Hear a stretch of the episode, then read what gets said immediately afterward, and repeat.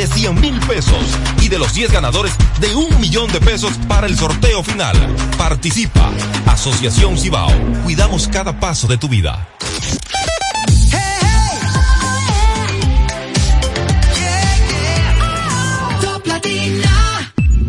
Desde ahora en Top Latina, las noticias, análisis, entrevistas, en un diálogo ameno y jovial, en No se diga más.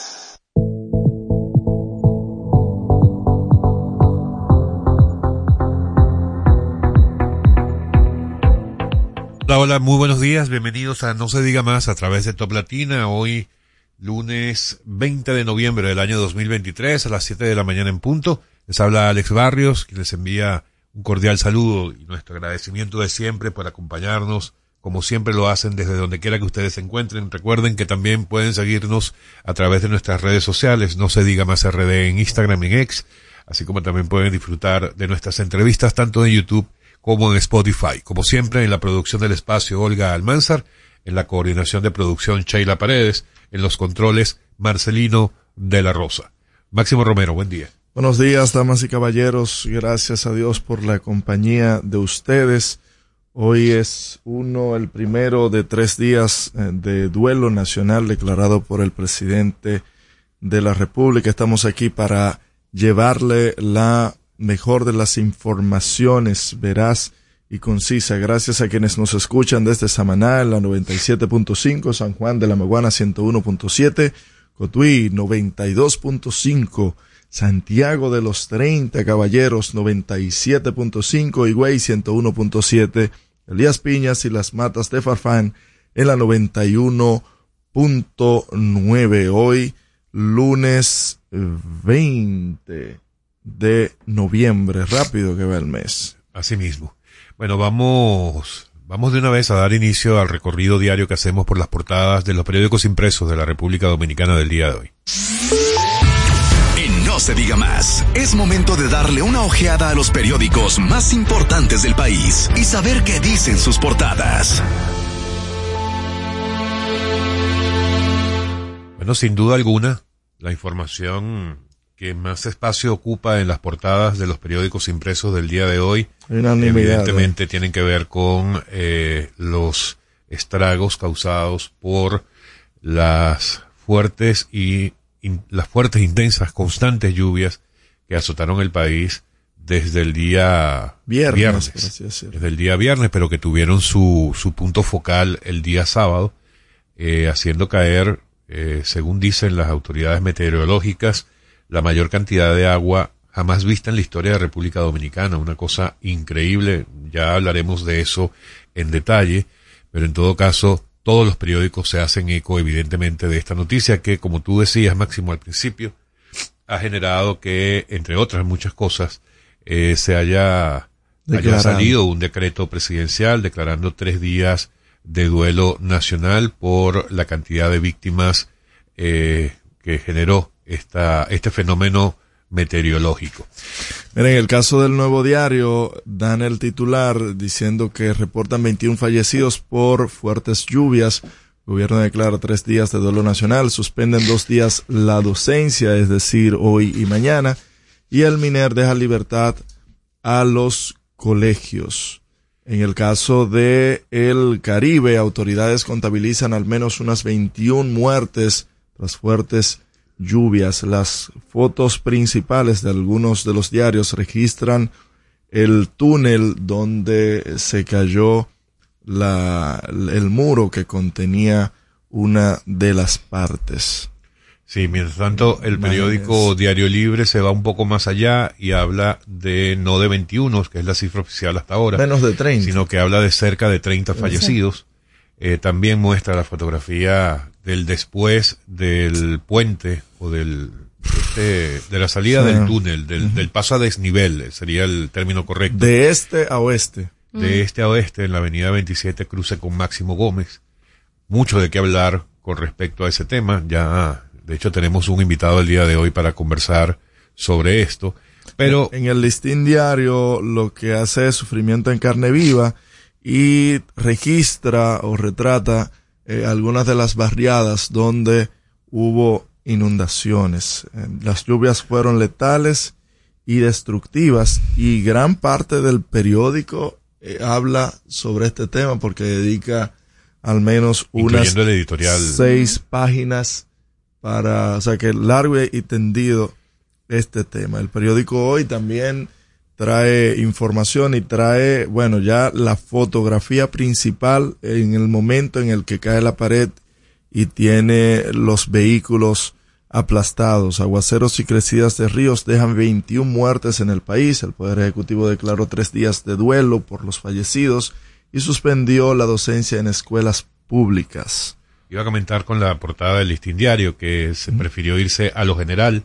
Muestra una fotografía de alguna zona del país no identificada en la que se ven unas calles de una zona urbanizada completamente anegada. Eh, e iba a comentar precisamente eso, lo de la 27 fue solo una de las muchas situaciones terribles que se vivieron a nivel nacional, zonas como Ocoa, por ejemplo, eh, totalmente, en Asua mm. y en algunas otras zonas del sur, la, la devastación ha sido tremenda. Pero bueno, ya tendremos tiempo en el transcurso del programa para comentar más en detalle de las distintas situaciones. También la otra información que probablemente ocupa un buen espacio en las portadas es la del triunfo de Milei en Argentina. nuevo presidente electo, eh, tras una, una campaña que vale la pena analizar desde el punto de vista político, económico y social. También espero que tengamos tiempo durante el programa de hoy para conversar sobre eso. Pero lo, más importante es que las últimas encuestas daban como ganadora Massa. A Massa. Entonces, para los que yo lo he venido diciendo, las encuestas han venido fallando. Las últimas elecciones que ha tenido América Latina ha ido dando como ganador a quienes no están favorecidos en las encuestas. Bueno, el tema de Argentina va mucho más allá de, de un tema de encuestas.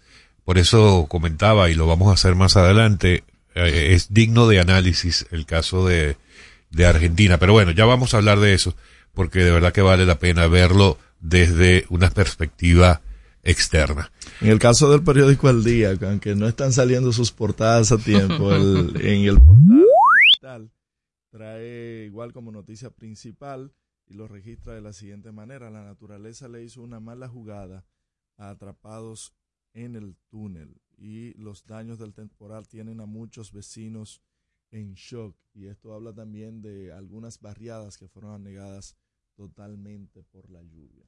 Bueno, y antes de mencionar lo de las elecciones en Argentina, hemos debido decir también que otra de las informaciones que tienen que ver con, o que están recogidas por las distintas portadas, tiene que ver con las medidas posteriores tomadas por el gobierno, posteriores a, la, a, las, los hechos del día sábado, reuniones eh, convocadas por el presidente de la República, hablan de que el presidente Abinader afirma que están en auxilio de afectados por los aguaceros y asimismo se refleja en las distintas portadas, además de una acción importante que vale la pena reconocer y es la donación anunciada por el Ban Reservas de un 100 millones. de 100 millones de pesos para asistir a las distintas comunidades que han sido víctimas de esta de esta situación. Eh, un poco más, un poco menos, eso es lo que reflejan las portadas de los periódicos impresos de la República Dominicana del día de hoy. Recuerden que en cualquier momento pueden revisarlas en Spotify, las portadas podcast, by no se diga más. Interactúa con nosotros 809-542-1017. Top Latina. Que ahora el agua potable llegue a casa de Miriam y de dos millones de hogares más, lo logramos juntos. Gobierno de la República Dominicana. Entérate de más logros en nuestra página web juntos.do.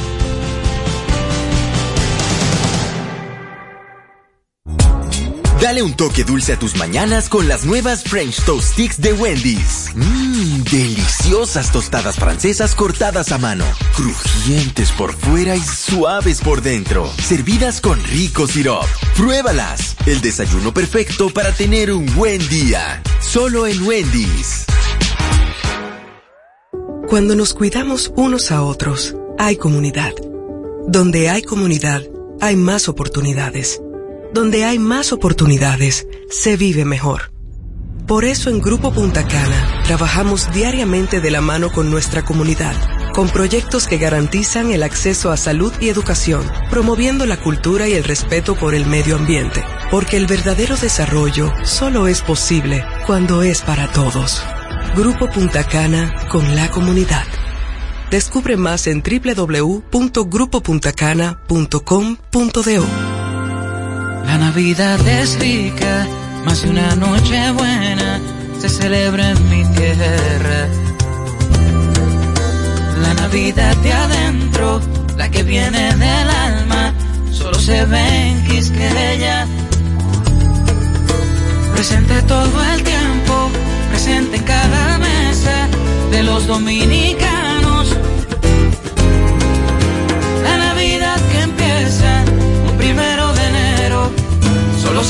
Mi tierra. La Navidad que es rica, la que viene del alma, se celebra ¿Cómo celebramos la Navidad en República Dominicana? En La Vega se respira alegría todo el año y la época navideña no es la excepción. La Navidad se siente cada año con la tradicional decoración del Parque Duarte frente a la Catedral, el Parque de las Flores y las competencias de decoración navideña en los barrios, los angelitos, los asaltos navideños en las casas y las empresas. Y no se quedan los juntes familiares con los viajeros que llegan a compartir con nosotros la época más hermosa del año, la Navidad. Y así celebramos la Navidad en República Dominicana. Este segmento fue presentado por Gobierno de la República Dominicana.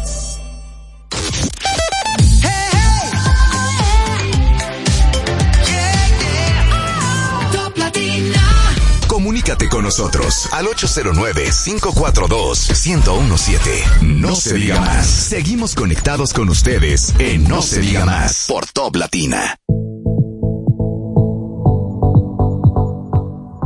Amigos de vuelta en No se diga más a través de Top Latina. Miren, antes de, de conversar y discutir sobre todo lo ocurrido durante el fin de semana, analizar todo ese tema, me gustaría iniciar por eh, las medidas en, en materia de tránsito y de transporte colectivo, por si acaso todavía están a tiempo algunas personas de eh, desviar su, su camino o de cambiar de Sí. plan. Entonces, eh, si le parece, vamos a empezar a hablar por los desvíos para viabilizar el tránsito que, se, que está interrumpido evidentemente en la 27 de febrero con Máximo Gómez. Fíjense bien, en la avenida 27 de febrero, justamente en ese, en ese cruce, el tramo ubicado frente al Centro Olímpico, quedan habilitados solo dos de tres carriles en dirección este-oeste. Es decir, quien viene desde Santo Desde Domingo Santo Este Domingo hacia el Distrito Hacia el Nacional. Correcto. Solamente dos de los tres carriles en la parte superior, ¿verdad? Porque el desnivel está deshabilitado y el, el tramo normal este-oeste también está deshabilitado. Entonces, el carril restante, todo eso está deshabilitado porque están trabajando en las obras eh, para reparar lo, que se dañó el día sábado. Además, no va a estar permitido el estacionamiento ni el desmonte de pasajeros de transporte colectivo en ese tramo. Por otra parte, en sentido este-oeste, también en ese mismo sentido, se, se recomienda usar las avenidas Padre Castellanos, mejor conocido como la 17, y las avenidas México, Mella, Simón Bolívar y George Washington, o el mejor conocido como el Malecón. En sentido oeste-este, el sentido contrario, se recomienda utilizar las avenidas John F. Kennedy, Quinto Centenario, Pedro Enrique Sureña, México, Independencia y George Washington. De igual forma, se recomienda a los vehículos que ingresan a la ciudad desde Santo Domingo Este utilizar el contraflujo del puente flotante habilitado entre las 6 de la mañana y las 9 de la mañana. Y se les recomienda que eh, vean las, re- las redes sociales de Intran, Obras Públicas y DGCET, donde están de alguna manera ilustradas o graficadas Sí. las distintas rutas alternas con un mapa que no se entiende porque es como, tiene la letra como muy chiquita, pero bueno, traten de, de visualizar eso. Con respecto al transporte colectivo, la extensión de horario tanto del metro como de los OMSA, el servicio de metro eh, va a tener horario extendido desde las 6 de la mañana hasta las 12 de la medianoche. añadiendo así dos horas adicionales a su servicio, que como ustedes saben es eh, hasta las 10 de la noche normalmente, ahora va a estar funcionando hasta las 12. El servicio de OMSA será desde las 6 de la mañana hasta las 11 de la noche, incrementando una hora a su horario habitual. Va a estar muy caótico el tránsito el día de hoy. Bueno, importante que la gente el día de hoy no, todas, estas semanas que vienen. Hasta que hasta que se solucione el tema, hasta que puedan hacer las reparaciones del lugar. Importante que la gente tome las medidas necesarias. También destacar que el Ministerio de Trabajo ha exhortado a implementar la modalidad de teletrabajo en las empresas del sector privado, por lo que si éstas acogen ese llamado, también podremos notar quizás eh, un, poco de apoyo para descongestionar el tránsito, pero es importante que todos estemos a una para, para poder solucionar esta situación. Esta resolución del Ministerio del Trabajo que salió anoche, eh, la resolución número 12-2023, exhorta al sector empleador del Distrito Nacional, provincia Santo Domingo y otras zonas afectadas por las lluvias torrenciales a fomentar la modalidad del teletrabajo eh, como forma de mitigar los efectos adversos. Dice que eh, se hace un llamado a todos los actores eh, a sumarse a estos esfuerzos. Dentro de las medidas está la implementación de horarios reducidos de labores y coordinación de horarios de entrada y salida escalonados, siempre y cuando sean de común acuerdo entre empleador y trabajador y que sean aquellas aquellas áreas en las que el teletrabajo no sea la, la manera más efectiva.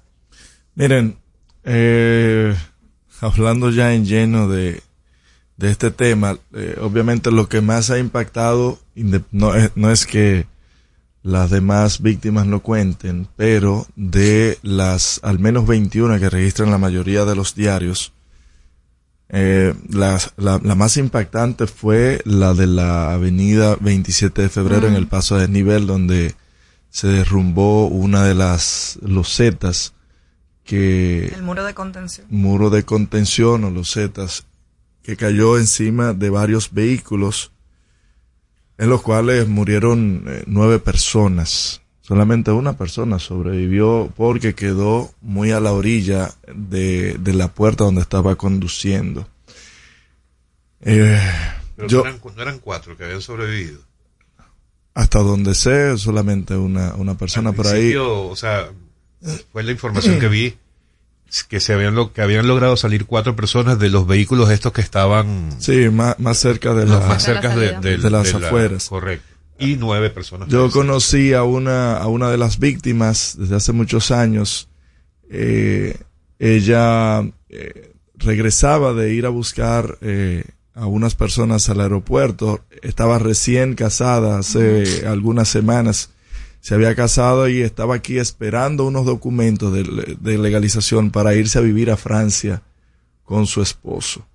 Eh, de verdad que ha sido una tragedia total esto que ha sucedido y lo grande y, lo fuerte es eh, que se había advertido, se había dado advertencia desde el momento de su construcción Luego en el 2006 se volvió a hablar recientemente, a principio de año, se habían enviado imágenes de algunas fisuras que presentaban esta parte y otras partes de, del túnel y lamentablemente a ninguno de los anuncios se le hizo el, menos de los casos. Bueno, la, la, verdad es que esa parte es muy confusa, Máximo, porque también las autoridades han revelado, por otro lado, información de que esta denuncia fue del lado contrario y que así se subsanó. Con eso no estoy justificando,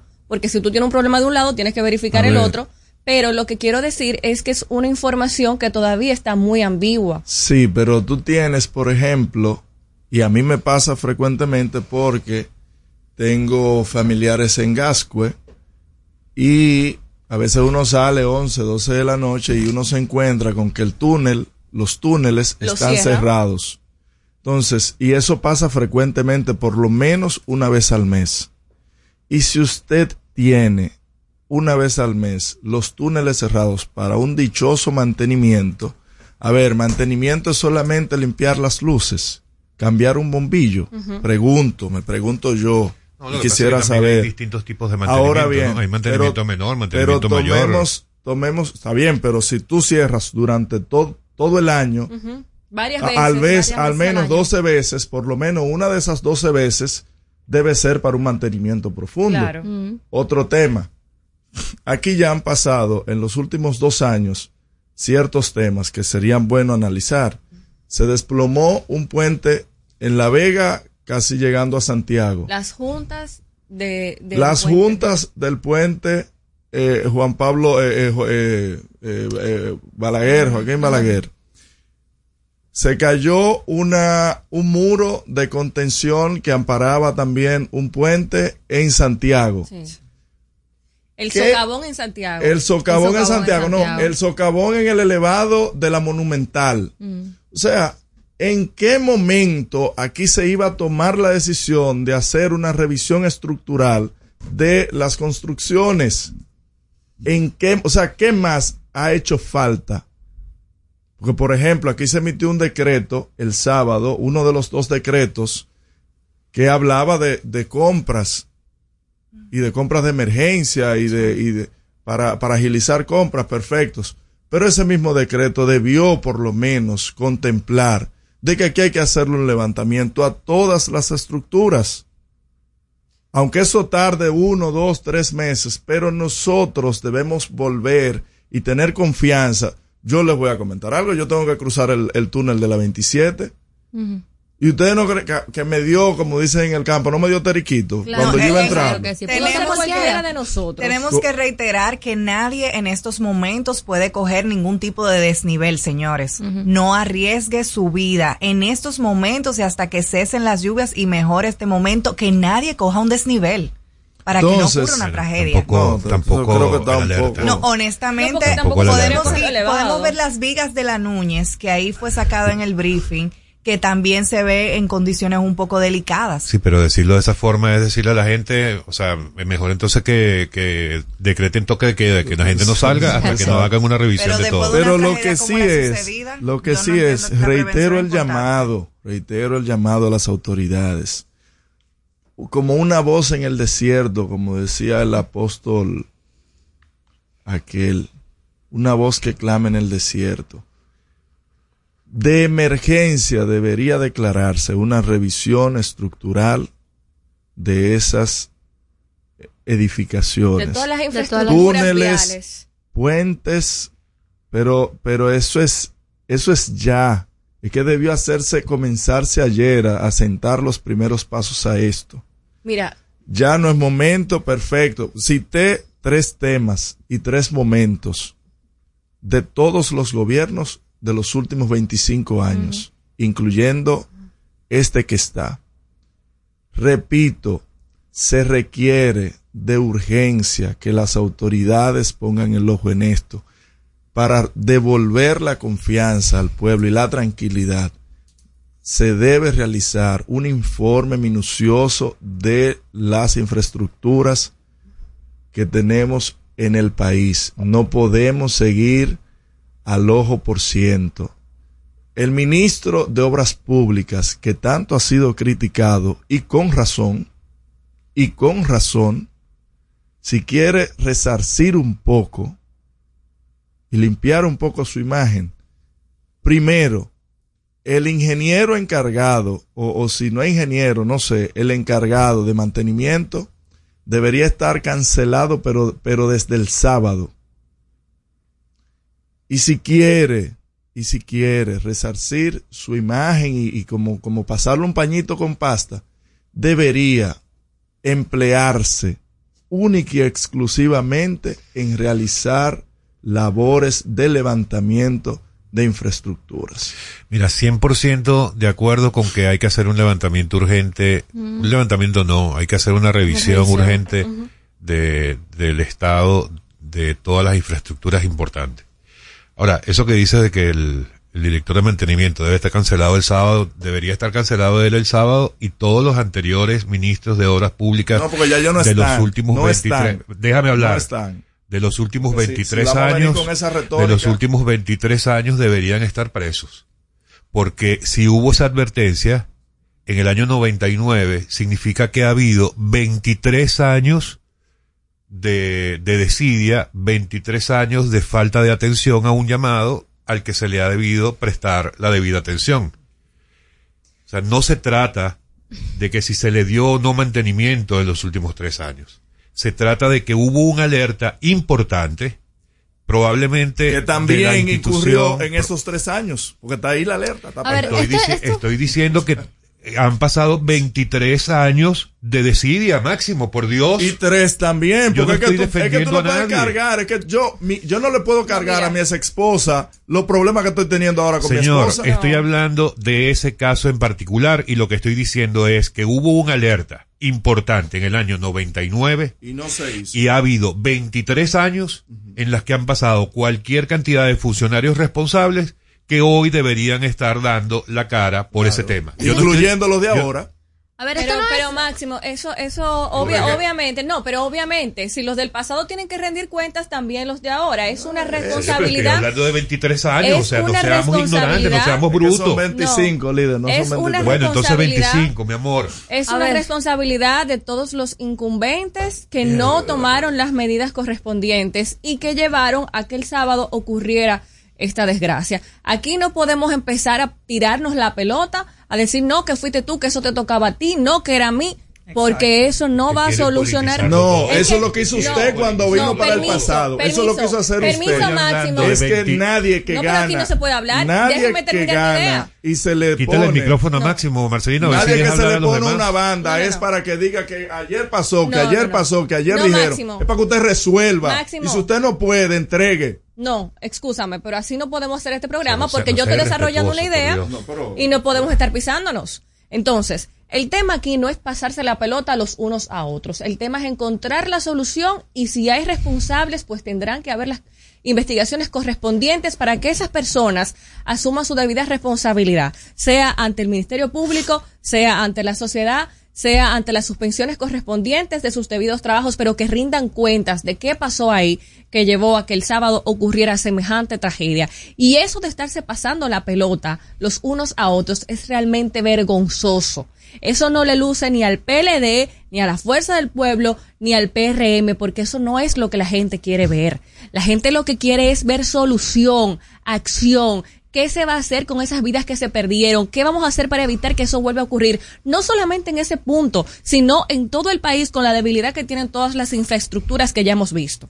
La verdad es que yo no creo que exista ningún dominicano el día de hoy que quiera escuchar a absolutamente nadie tratar este tema como si fuera algo partidista. Esto no tiene que ver con partido político, esto no quiere ver, no tiene que ver con figuras políticas. Sí es un tema político, porque hay muchas responsabilidades Claro. que le atañe al gobierno y que le atañe al Estado. Hay muchas cosas que se pudieron haber evitado el día de hoy, y no estoy hablando solamente el día de hoy, el día de ayer y lo que ocurrió eh, con esta con esta vaguada. Estoy hablando en términos generales. La República Dominicana tiene una historia larga y triste respecto al cómo nosotros manejamos los desastres naturales, cómo se maneja el Estado, cómo se deterioran nuestras infraestructuras, cómo se hacen denuncias y el Estado, el gobierno, tanto este como los pasados, no resuelven estas situaciones. Ahora mismo tenemos personas que han perdido su vida, que han perdido su medio de producción, que han perdido su casa, su hogar, sus pertenencias.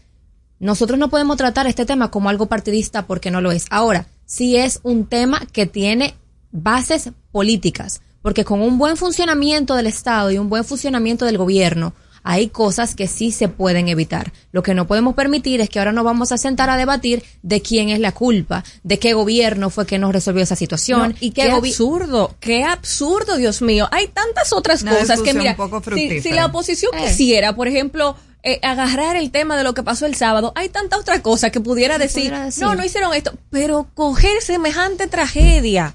Esto no, es un discurso que ni, ni debería servir como discurso de reelección, ni debería servir como discurso de oposición, ni debería servir como discurso partidista. Sí tiene arraigo político, porque hay situaciones que ocurrieron este fin de semana que se pudieron evitar con el buen funcionamiento y la eficacia del gobierno y del Estado. Totalmente. Pero no es un tema partidista. Yo no creo que ninguno de los familiares de las vidas que se perdieron el día de ayer está ahora mismo pensando en quién es el culpable dentro del gobierno. Claro que no. Lo que estamos evaluando es Ahora, ¿cuál es el accionar que debemos tomar? ¿Hacia qué camino, hacia qué norte debemos caminar los dominicanos para que esto no vuelva a ocurrir? Tenemos ya que los dominicanos salir eh, de esa situación mediocre y retrógrada en la que estamos inmersos. Señores, nosotros somos una isla tropical que estamos eh, predispuestos a pasar por este tipo de situaciones climáticas y debemos estar preparados. No es posible que cada vez que venga una lluvia, una tormenta, un ciclón, un huracán, tengamos que sentarnos al otro día a evaluar la cantidad de vidas que hemos perdido por ineficiencia. Y esto no va solamente al Estado, porque sí, el día de ayer este fin de semana hubieron muchas cosas que son responsabilidades del Estado. Un buen drenaje pluvial es responsabilidad del Estado. Una buena comunicación respecto a la situación, el aviso temprano a la población de lo que está pasando, eso es responsabilidad del Estado. Ahora, quedarnos en nuestra casa es responsabilidad de nosotros. No andar eh, tomando los ríos como que vamos para una piscina el fin de semana a disfrutar porque está lloviendo. Eso es responsabilidad de nosotros. Hay vidas el día de ayer que se perdieron y no solamente el día de ayer, cada vez que viene una tormenta tropical que se pierden por imprudencia de nosotros los dominicanos, por falta de educación de nosotros los dominicanos. No tapar los acueductos, el drenaje con basura, eso es, responsabilidad de nosotros los dominicanos. Cada vez que pasa una tragedia queremos evaluar, el, eh, queremos denotar que el culpable es el Estado, el presidente o el gobierno. No, hay responsabilidades que también nos atañen a nosotros como sociedad.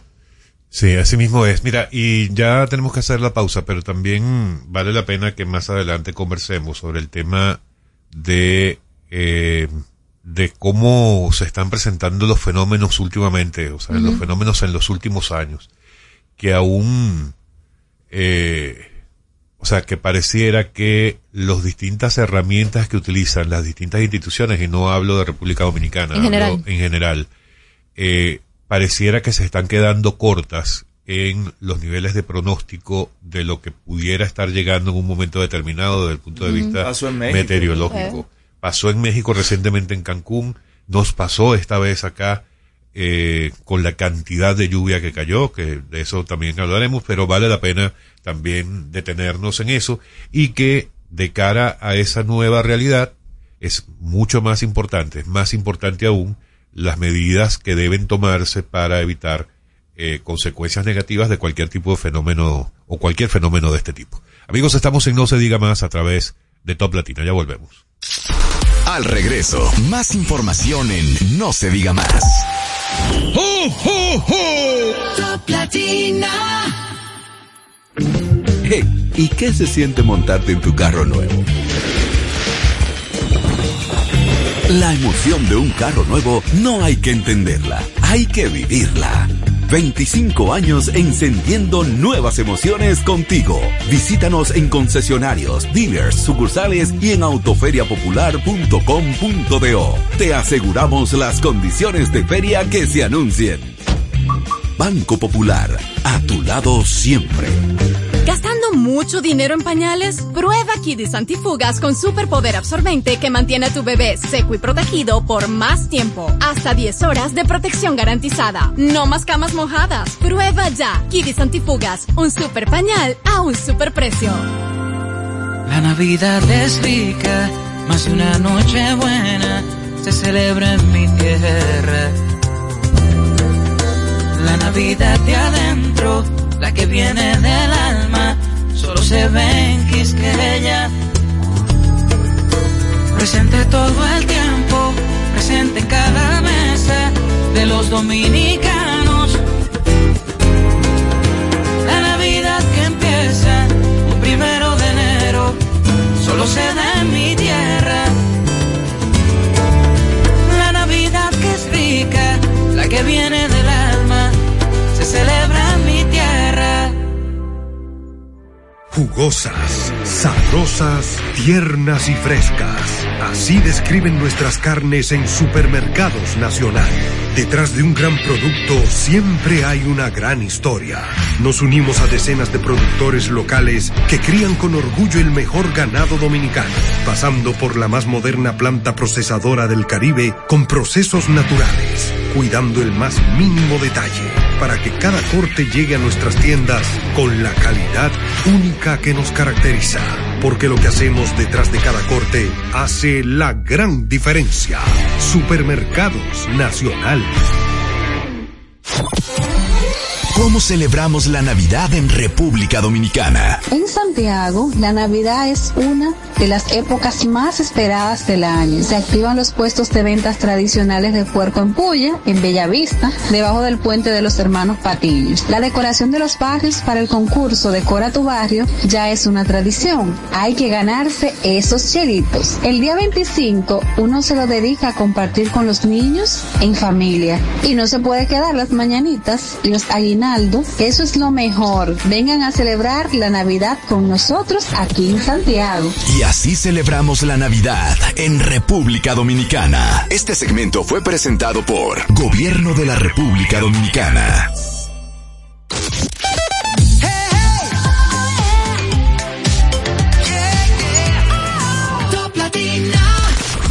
Síguenos en las redes sociales, arroba no se diga más radio. Infórmate sobre los principales acontecimientos del deporte en No se diga más.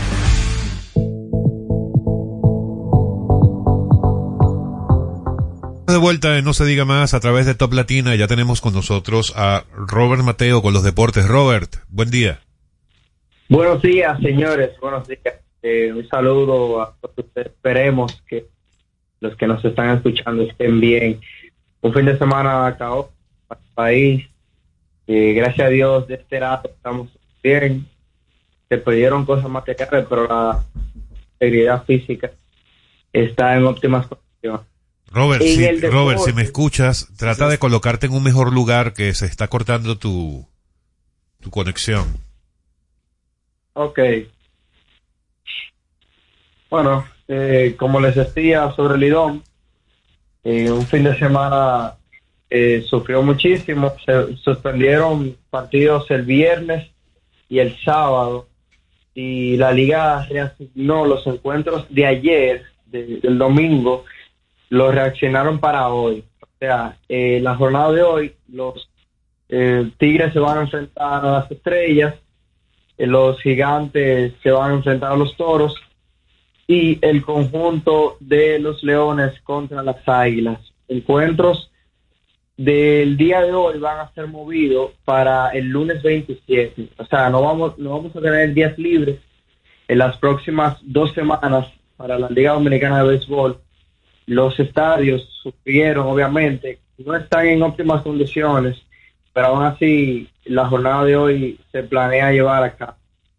Eh, las lluvias, sobre todo, la parte del terreno, eh, que hay muchos hoyos aquí, que se crea mucho lodo eh, en, el, en el infield, todo eso va a ser un problema para, los, para el juego de hoy. Eh, pero nada, eso- esa es la condición en la que tenemos los estadios. Se mantiene la tabla actualizada, los gigantes a la cabeza, 15 y 7, con 22 fechas. Las estrellas con 23 partidos, 13 y 10. Los Tigres del Licey con 22 partidos, 12 y 10. Los Toros del Este con 23 encuentros, 11 y 12. Los Leones con 24, es el único equipo que ha podido completar todas las fechas del Lidón hasta el momento. 10 y 14. Y las Águilas con 20 partidos en el último lugar, con 6 y 14. Repetimos, repetimos se reanuda la jornada hoy en Lidón. Los partidos que estaban asignados para ayer pasaron para el día de hoy, lunes 20.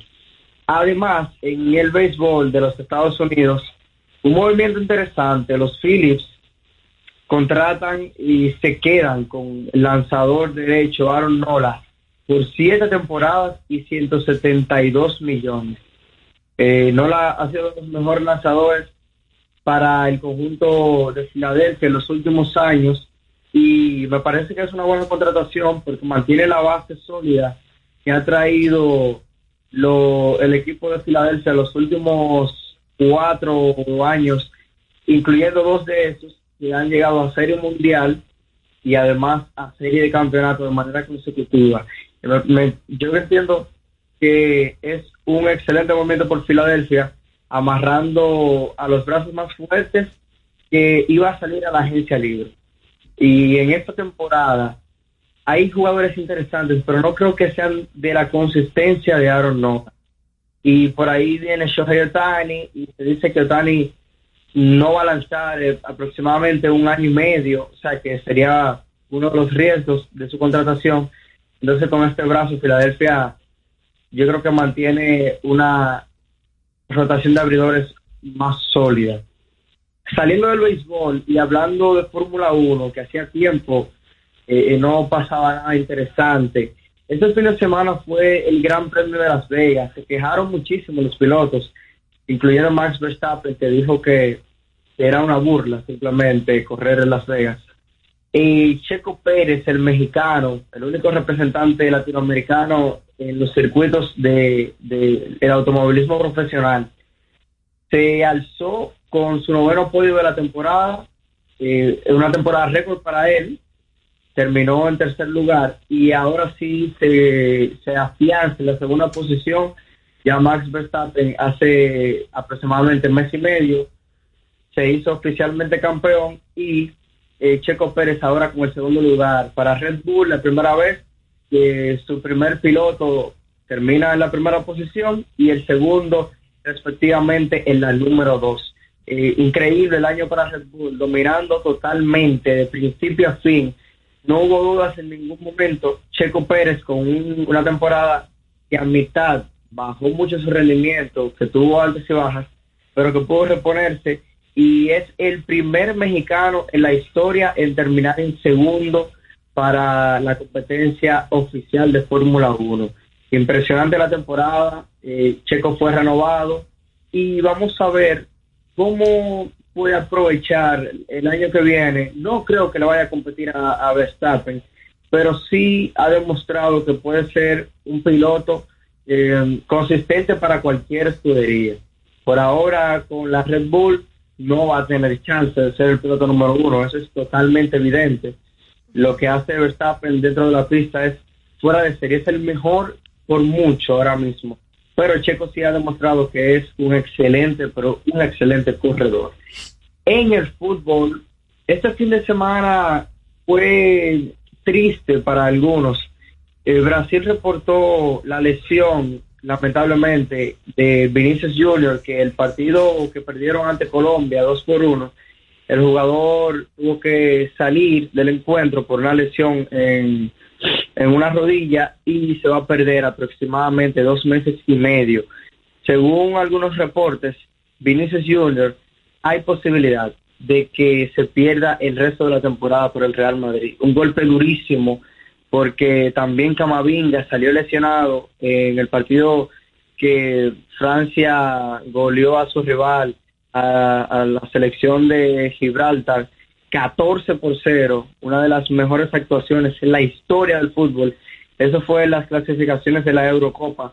Y Camavinga salió lesionado y ahora sí se va a perder el Real Madrid hasta enero, no va a contar con dos de sus mejores jugadores y se unen a las lesiones de Thibaut Courtois a principio de la temporada y también de más jugadores en el centro del campo, sobre todo ha sufrido el Real Madrid las bajas más grandes.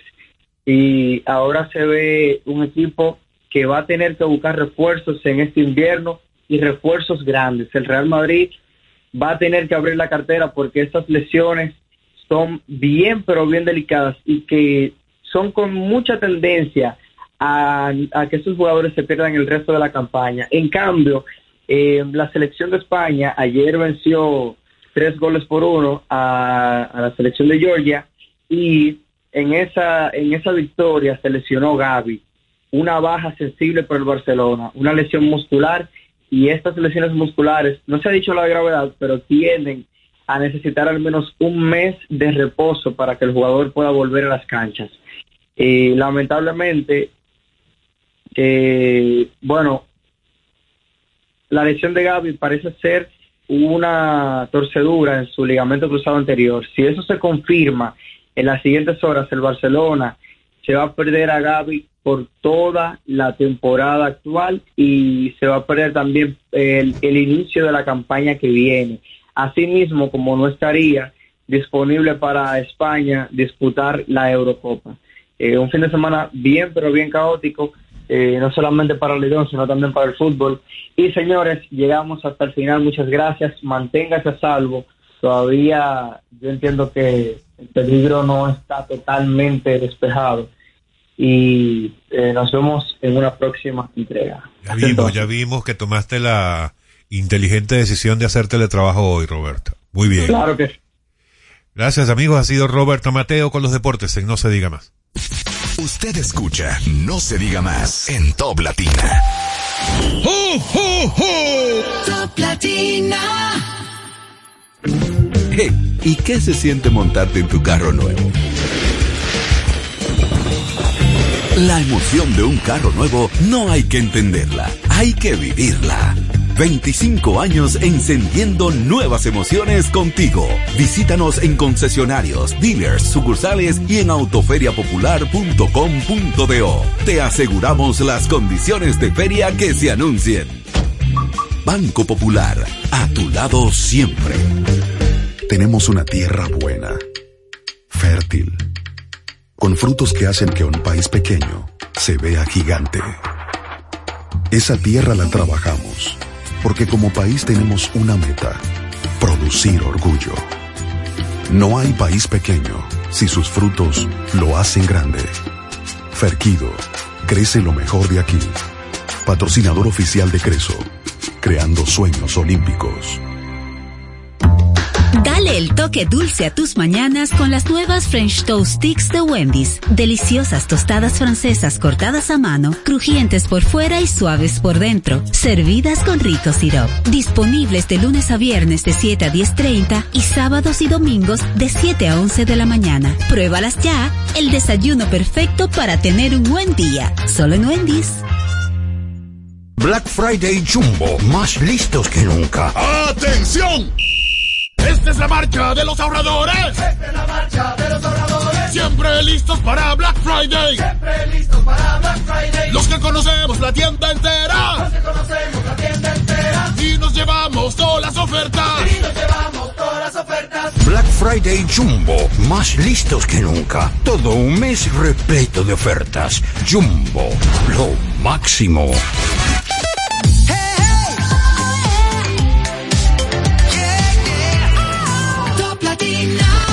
Interactúa con nosotros 809-542-1017. Seguimos conectados con ustedes en No se diga más por Top Latina.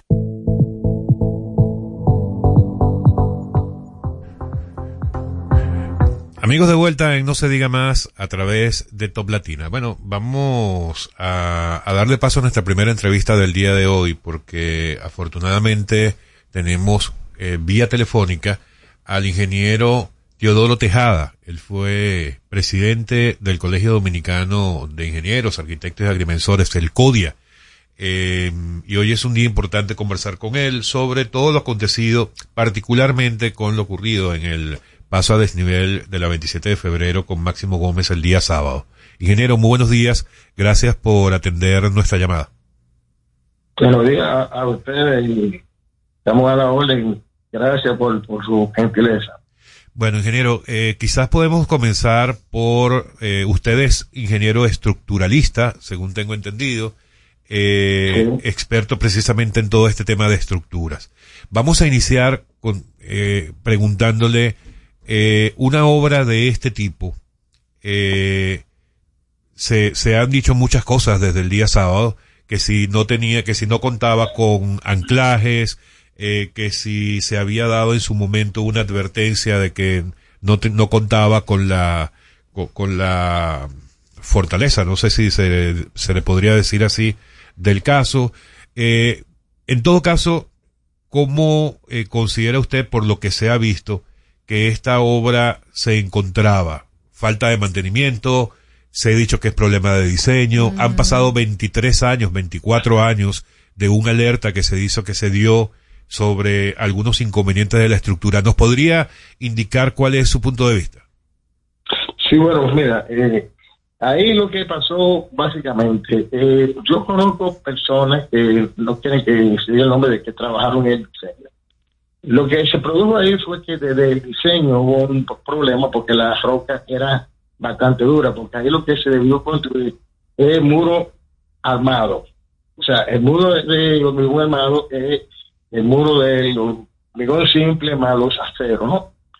Y entonces eh, se prefirió colocar eh, elementos pre- prefabricados. Esos elementos prefabricados, desde un principio, eh, no se anclaron como debió ser. Y además no tenían vía de adiestramiento eh, superiores. Si ese elemento hubiese tenido adiestramientos superiores, el colapso no, se produce. Porque como bien dijo el ministro de Obras Públicas, en mi atención, las estructuras no se diseñan para el colapso. Entonces, eh, obviamente, las, eh, las estructuras siempre presentan falla, falla dulce, que son algunos agrietamientos. Cuando tú no tomas en cuenta esos correctivos del lugar, se produce la falla. ¿Qué pasa? El CODIA hace, cuando el, el ingeniero Martín Concesión era presidente del CODIA en el 99, yo, yo, yo que he sido un gran amigo de él, fue uno de los que, de los que trabajó en su campaña, Martín nombró una, una comisión. Recuerden que ese muro, eh, al poco tiempo de inaugurado, en el 99, presentó un problema de desplazamiento. Entonces, ahí la comisión determinó que había una, una línea de, drenaje transversal que era de, de 48 pulgadas y otra línea de 36 pulgadas. Recuérdense que el ingeniero Faría Cabral había trabajado en eso, eh, en esos dren, tanto en la Máximo Gómez, en la Chuchi y Lincoln, para llevar ese drenaje, esas aguas vertidas a ese punto de, de inflexión cóncava hacia arriba o cóncava hacia abajo hacia el mar. Entonces ellos eliminaron esa, ese tren y colocaron, colocaron inadecuadamente pozos filtrantes. Es una, es un error garrafal sustituir dren del 48 y del 36 o cualquier tipo de dren que fluye normal por sus tuberías por, por ese tipo de cosas. Porque básicamente el mantenimiento en este país no es continuo, o sea, no es, no es un mantenimiento rutinario que se produce una vez produzca el daño. Entonces, como tú bien sabes, o usted bien conoce, en este país la gente vierte mucho eh, basura, eso, derechos siempre están tapados. Y aquí uno de los e- elementos importantes es, como ya dije, que no se produjo. El principal problema fue de diseño. Eso fue un diseño inadecuado, un diseño donde no se contempló arrastrar eso nunca, donde no se contemplaron pernos, incluso lo que se hizo para paliar la situación que nombró el CODIA. No obstante, ellos pusieron unos pernos, debieron hacerlo en el área entera. Pero hubo otra comisión que hizo el ingeniero Leandino Peña, que denaturalizó todo eso, que estaba compuesta por la Cámara de la Construcción, estaba compuesta por Acoprovi, pero fueron gente que, tú sabes cómo es este país, eh, quisieron derrotar el trabajo que hizo el CODIA y la razón está ahí. O sea, no hubo una continuidad del Estado, pasaron todos los años y lamentablemente el muro que falló del lado norte no había presentado ningún juicio. Otra cosa que había que tomar muy en cuenta ahí fue que ellos no tomaron, en- eh, o sea, no previeron que el empuje hidrostático ahí, ese empuje hidrostático de la presión que ejerce el agua sobre el suelo es criminal.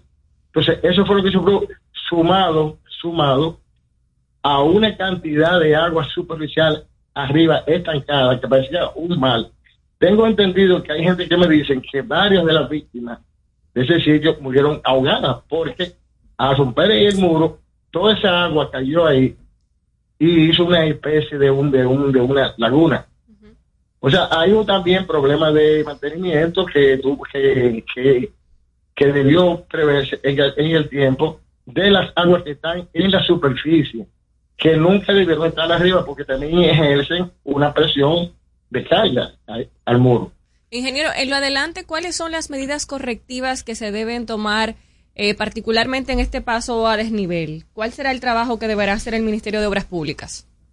Bueno, yo veía que están demoliendo eso, pero independientemente de lo que están haciendo, si ustedes se fijan, los pasos a desniveles que hizo Odebrecht están en la 27 con Desfilló, en la 27 con Elvira de Mendoza, en la 27 Con Núñez. con, con Núñez, en la 27 con Privada, tienen villas de arrastramiento de confinados, o sea que tienen villas que están de extremo a extremo. Esas villas hay que colocarlas obligatoriamente. Si ese muro hubiese tenido esa vía de confinamiento superior, transversal o perpendicular a El ambos muros, esa villa, eso no hubiese producido eh, el colapso. Inmediatamente el Ministerio de Obras Públicas debe hacer un- una investigación, pero la investigación ya se ha dicho anteriormente, no se prevé. Entonces, ahora lo que hay que hacer es, y ellos están desmantelando ese muro, no van a poder demoler todos los muros reales. Entonces, eso es lo que hay que hacer, la vía de confinamiento, tanto horizontal como transversales a, la, a, a los, a los paneles. Ahora, ingeniero, eh, ya con- en este caso en particular, evidentemente y lamentablemente ya pasó lo que, lo que ya sabemos, eh, absolutamente lamentable. Eh, en resumen, por sus palabras, entiendo que hay una mezcla de problema de diseño más negligencia por décadas. En todo caso, al día de hoy, con respecto al resto de las, de las grandes infraestructuras, el resto de los pasos a desnivel, eh, el túnel, por ejemplo, de la 27, el que viene de, del, cuando uno viene del aeropuerto, el que está justo abajo de la De zona las oriental, Américas. Las Américas. de las Américas, eh, y cualquier otra infraestructura de este tipo, eh, ¿se puede hacer algún tipo de supervisión, revisión, eh, que sea rápida para saber o diagnosticar cuál otra infraestructura pudiera estar en peligro? Bueno, mira, si yo hubiera sido ministro de Obra Pública, hubiese ordenado hoy, inmediatamente, estudio de vulnerabilidad y de receptividad eléctrica a todas esas áreas que componen los elevados pasos de, de nivel y los, y los túneles. No podemos seguir con un mantenimiento que te cierran de que eh, hoy vamos a, a una, a un man- man- mantenimiento de, de- del túnel, vamos a un mantenimiento de paso de nivel con X calle. No, ese mantenimiento que se da es simplemente es cambiar una bombilla, lavar la, la pared, que muchas veces el túnel de, de- de que viene de las, de las Américas, que está en Santo Domingo Oeste, que es próximo al, eh, saliendo al Darío Con- Contreras, está sucísimo, oscuro, porque la losa no la lavan como debe ser. Y entonces no podemos seguir con un mantenimiento, nada más para, para hacer paliativo, que se vea que se recogió la basura, que se lavó aquí. No, no, hay que hacer un realmente un mal- mantenimiento donde los pozos filtrantes y los invernales es que hay que determinar que los pozos filtrantes que habitan, o sea, los pozos filtrantes tienen tiempo que no funcionan ya, que ya hay que irlo cambiando. Y además, la, los invernales en este país, para nadie es un secreto, que no funcionan porque están saturados de basura y las alcaldías no hacen nada. Yo no entiendo cómo la alcaldesa del distrito dijo que no había pasado nada en Santo Domingo, cuando la Anacaona, la Anacaona, que es una vía principalísima de, eh, de- emblemática del, del sector económico de este país, saturada total y hoy está llena de hoyo porque los drenajes no funcionaron. O sea, Bellavista se, se saturó entero Bellavista. O sea, la, la Sarasota, esquina de Filló, eso estaba, no se podía andar por ningún lado. Óyeme, porque todos los simbolales están tapados. No sea, no hay un mantenimiento de parte de, de la alcaldía acorde con eso. Y una de las principales tragedias que pasó en la 27 fue que los, el drenaje alrededor del, del centro olímpico Juan Pablo Duarte contigo a esa vía no funcionaron ninguno. Eso genera una carga superior de empuje que al friccionar el muro que no tenía ningún confinamiento, se dio por, por un empuje hidrostático del agua. Simplemente, a mí no me vengan que que cayó 431 milímetros o. Bueno, pero está bien, pero el mismo presidente dice que tenemos que adaptarnos al cambio climático. Un, un informe del Banco Mundial de América Latina y el Caribe dice que el cambio climático traerá grandes problemas porque los fenómenos serán mucho más drásticos cada día. Entonces nosotros hemos nosotros pasamos del 4 de noviembre del 2022 a un caos total por 266 milímetros de lluvia caída que de acuerdo a la directora de ONAMED 70% de esa 70 milímetros fueron en tres horas y el país siguió como nada. Observen que el saneamiento que se hizo de la laguna de, de, de- de- del, del, del ensanche Fernández, de la urbanización Fernández, yo escribí un artículo hace 15 días, pero el día porque escribo los lunes, que eso no funcionaba porque el presidente lo vendió y la alcaldesa como un problema allá de que con una, con una sol- solución eh, eh, eh, de- de- definitiva, con una solución so- sostenible como él dijo. Yo dije que no, porque tú no puedes sustituir filtrante, poner fosfofiltrante en una laguna que se te va a saturar de residuos sólidos y los filtrantes no van a funcionar. Yo he escrito mil veces que la alternativa que hay del drenaje que se hizo en la línea de Cáceres, que es un drenaje que se gastó un dinero y nomás recoge agua de alguna parte de la de la urbanización castellana y parte de los parados. Sin embargo, el Quique y el Millón siguen saturados de agua, el Everito sigue saturado de agua en sus calles, porque no ha una disposición de hacer los drenajes transversales a esa, a esa gran línea que, que lleva al malecón por la medida de Cáceres. Lo mismo hay que hacer con esa laguna en la Churchill y recoger la calle, las aguas que vienen de la, de la Lincoln. Es una vergüenza que la Lincoln esté saturada así, pero es una vergüenza que la Luperón, eh, eh, el Jumbo estaba saturado de agua, porque la Luperón, tan fácil que hacer ese trabajo que se hizo, en la- porque hay una laguna en el en, la pradera que se puede hacer lo mismo.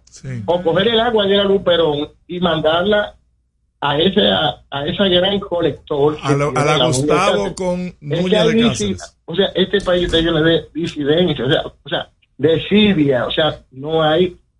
Pasan los problemas. Cayó ahora 41, 431 me- milímetros. El año pasado cayeron 273. El otro año caen 800 y te va a pasar peor porque no hacen nada.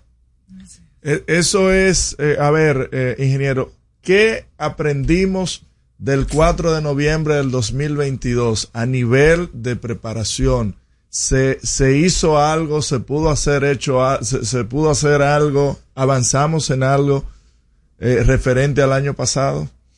Bueno, si tú me pones a, a calificar, si me, si me permite calificarlo, yo te puedo decir que el gobierno se acomodó en esa materia. No hizo nada.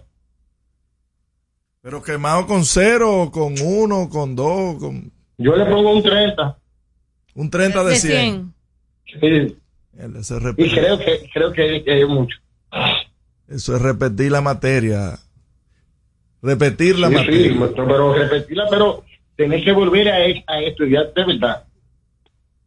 Es necesario que nos empleemos en una mesa eh, de todos los partidos a plantear una solución definitiva al drenaje pluvial. Mira, en este país, los gobiernos simplemente invitan a, a la- a las reuniones de esa mesa a los que hacen bulto, a los que van de una vez. Tú no me has visto a mí ninguna actividad que, que pasó el fenómeno, está Teodoro ahí adelante, no, no. De una vez hay gente que son mer- mercantilistas, van a los sitios, se venden y a eso de una vez le dan el, los estudios y no hacen nada. Pero yo, a mí no hay que pagarme nada, yo lo he escrito en mis, en mis artículos, lo que, lo que hay que hacer. Ahora, a mí no me van a invitar porque yo le voy a hablar cosas que ellos no quieren oír. Y como yo no tengo precio de nada de eso, no me vendió, sino en, en que me da pena. Mira, esa, esa, esa muerte, que dice que son nueve, eh, hasta anoche habían diez personas, pero alguien me dijo más que había muerto otra gente, que, que, que, son once. Entonces, eh, nadie, nadie quiere invitarte al palacio a una gente que le va a decir la verdad. No importa que tenga la capacidad o no. Ese es Entiendo. co- como, como dirían el diario de Irigoyen, que solamente quieren escuchar lo que quieren escuchar, las buenas noticias. Bueno, pero pero cuando tú cuando tú quieres escuchar lo que lo que no es, entonces tú te estás eh, haciendo el mismo cuento de María Galgado. Entonces eso, yo no tengo esa textura, la verdad. ¿Y cuál es la posición del presidente actual del Colegio Dominicano de Arquitectos, Ingenieros y Agrimensores? Bueno, yo lo vi a él en una entrevista ahora en un programa de televisión ahí, en- básicamente en el día, y realmente los comités no, no lo convencieron, no me convenció la explicación de él. Eh, no sé en qué tesitura está, eh, el CODIA debió tener un papel protagónico en esto, independientemente que él fue apoyado por el PRM para ser el presidente del CODIA, entiendo que, que cuando tú ya, cuando yo fui presidente del CODIA, a los dos meses me hicieron, porque yo fui presidente del CODIA que me apoyado por, el, hablando claro, por el gobierno del PLD. Sin embargo, eh, en esa ahí se hizo una, se hicieron, el titular de, de la Secretaría de Asuntos Gremiales y Profesionales en ese tiempo, Sánchez, en su oficina hizo una reunión con 14 colegas y el único tema era destituirme porque yo era más contrario al gobierno que cualquier presidente que había ido al CODIA. Porque yo entendía que, que el CODIA no era político y ya tú establecido en el CODIA, yo le dije claramente, yo no voy a tapar nada. Incluso cuando yo dije que Leonel Fernández repartía obra entre amigos y critiqué mucho al, al gobierno, eh, ellos me querían votar, entonces se dividió 7 y 7. Pero yo creo que independientemente de que ustedes sean un partido que gracias a Dios ya renunciaron, estoy de ningún partido, independientemente de eso, usted tiene que tener su responsabilidad ciudadana, porque el CODIA es igual, eh, el CODIA por ley es guardián del, del Estado, o sea, es asesor del Estado y guardián del interés público. Entonces, yo creo que el interés público está por encima de cualquier bandería política y, y yo entiendo, no sé si él está muy atado, si no puede hablar, pero lo que él dijo no me, no me, no me convenció.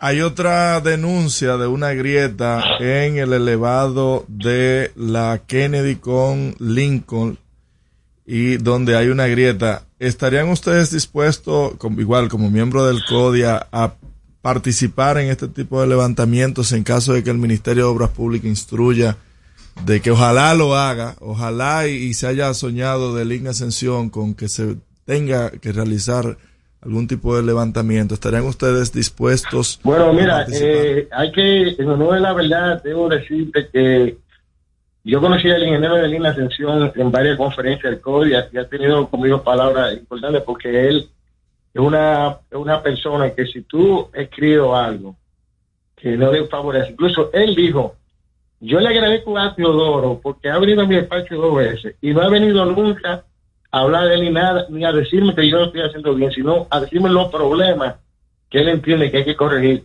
Y Deline es una persona, honestamente hablando, te digo, que si uno lo llama, coge la, la, la- la llamada y de una vez imparte órdenes. Deline es un tipo que no está adaptado de que, que le estén lavando sacos, porque yo no estoy lavando sacos. Sí. Y él dijo en una, una reunión ahí a, a los ingenieros, mira, usted ve, todo lo viene aquí, hay que oírlo, porque él viene nomás a presentar los problemas, nunca ha venido a decir que lo estoy haciendo bien.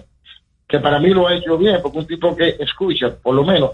Lo mismo te digo que, que, que, que Wellington ganó, que son dos gente que yo lo he llamado y le digo, mire, está pasando esto y esto, y ellos lo, lo hacen. Pero hay otros que no te cogen la llamada ni nada. Pero Deline está en la mejor disposición, yo, yo entiendo que... ahora, Deline debe también de dejar de poner en comisión gente nada más que estén en, en los medios haciendo bulto. Tiene que buscar técnicos más allá diferentes que también eh, le digan la, la razón de las cosas eh, más despedidas como él le gusta que le hagan. Ahí, en este caso, hay que buscar el vía diferente. Por ejemplo, el, el ingeniero Luis Abbott, que es la máxima autoridad de ingeniería estructural del país de América Latina, dio su alternativa y él en, en- en- en su cuenta de, de- de Twitter. Yo entiendo que no hay nadie mejor que para encabezar una comisión de ese, ese estudio que no se compuesta por Luis Abbott. O sea, yo, eh, eh, ahí también hay ingenieros como eh, Rubén Martínez, el, el ingeniero Julio Gil de la Bella, que es profesor de Bucatesis por 25 años de la materia, con maestría en UTEC, con maestría en Pucamay, maestría estructural. O sea, hay mucha gente, hay mucha- pero él debe hacerlo, él debe hacer una comisión de, de andino, de la segunda, digo, de, eh, INE. Y yo entiendo que del INE es un tipo re- receptivo, y yo sé que él está muy consternado con esto, y que él va a tomar la medida de rigor. Pero como político, a veces tú sabes también que la gente se deja llevar mucho del bulto, aunque él no es así, pero yo espero que él, que él eh, fríamente, porque es un tipo que da la cara, y me, y me conta que él tiene que resolver. Eso de la de la Kennedy ya se ha presentado, hay que hacer un estudio, pero también hay un caso grave que vi ayer de las Américas, de un elevado, que ya presentó falla, ya eso no es falla dulce, ya eso está en falla agria total, porque eso nada más está esperando el desplome, donde los aceros están ya al intemperie. ¿Cuál, es- cuál es ese, dado- ingeniero? dado, eh, eh, eh, por ejemplo, mira, aquí, aquí hay una compañía de ingeniería metálica que el, que el, el- el dueño no es ingeniero y le han dado todo. Y eso Ay. es uno, uno, uno, uno paliativo estupidísimo. Ese paliativo que te presentó en ese elevado, que yo tengo el video, dije, Dios mío, pero, pero yo tenía, yo tuve problemas cuando fui subsecretario de Obras Públicas, porque en las reuniones invitaban a las empresas, iban todos los dueños de la empresa y ninguno son ingenieros. Entonces, pero ¿de qué? Es que es lo mismo que yo esté hablando francés aquí con gente que no, que no domina francés y que no voy a hablar aquí. Y Freddy Pérez, yo tengo problemas por eso. Porque yo no iba a esas reuniones. ¿Cómo yo iba a una reunión? Porque tú sabes que el dueño de, de, de, la empresa, son, que son ellos que van, no llevan técnicos, son ellos que van a hablar ingeniería que no saben nada de eso. Bueno, ingeniero, le agradecemos mucho su, su participación, que nos haya atendido esta llamada. Eh, creo que quedamos un poco más edificados de lo que estábamos, que es lo más importante en este momento, y muchísimas gracias por tu No, participación. yo le agradezco el tiempo y que, que, y que el país conozca eso. O sea, no se puede seguir diciendo, esa gente que hicieron el diseño, esa gente debe responder.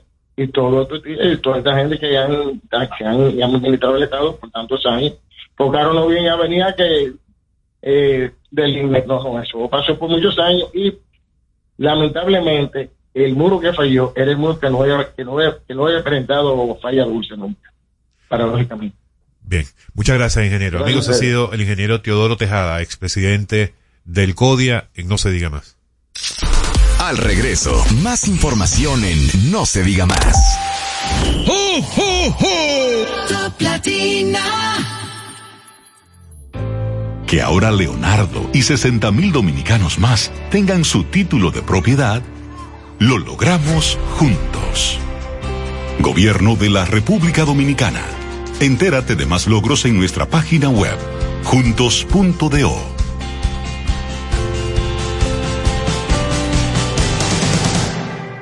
Black Friday Jumbo, más listos que nunca. ¡Atención! Esta es la marcha de los ahorradores. Esta es la marcha de los ahorradores. Siempre listos para Black Friday. Siempre listos para Black Friday. Los que conocemos la tienda Los entera. que conocemos la tienda entera. Y nos llevamos todas las ofertas. Y nos llevamos todas las ofertas. Black Friday Jumbo, más listos que nunca. Todo un mes repleto de ofertas. Jumbo, lo máximo. Cuando nos cuidamos unos a otros, hay comunidad. Donde hay comunidad, hay más oportunidades. Donde hay más oportunidades, se vive mejor. Por eso en Grupo Punta Cana trabajamos diariamente de la mano con nuestra comunidad, con proyectos que garantizan el acceso a salud y educación, promoviendo la cultura y el respeto por el medio ambiente, porque el verdadero desarrollo solo es posible cuando es para todos. Grupo Punta Cana con la comunidad. Descubre más en www.grupopuntacana.com.do. Aprendo en el colegio. Con Fortimal Kids. Me llena de energía. Mi Fortimal Kids. Me brinda vitaminas. Mi Fortimal Kids. Para ganar el juego. Mi Fortimal Kids. Creciendo sano y fuerte. Con Fortimal Kids. Todos tomamos Fortimal Kids. Un brazo de poder en cada cucharada. Fortalece el sistema inmune de tus hijos con Fortimal Kids, fuente de omega, vitaminas A, D y extracto de malta. Con rico sabor a naranja. Un producto de laboratorios Dr. Collado. Top Latina. Navidad es rica, más de una noche buena se celebra en mi tierra. La Navidad de adentro, la que viene del alma, solo se ve en Quisqueya. Presente todo el tiempo, presente en cada mesa de los dominicanos.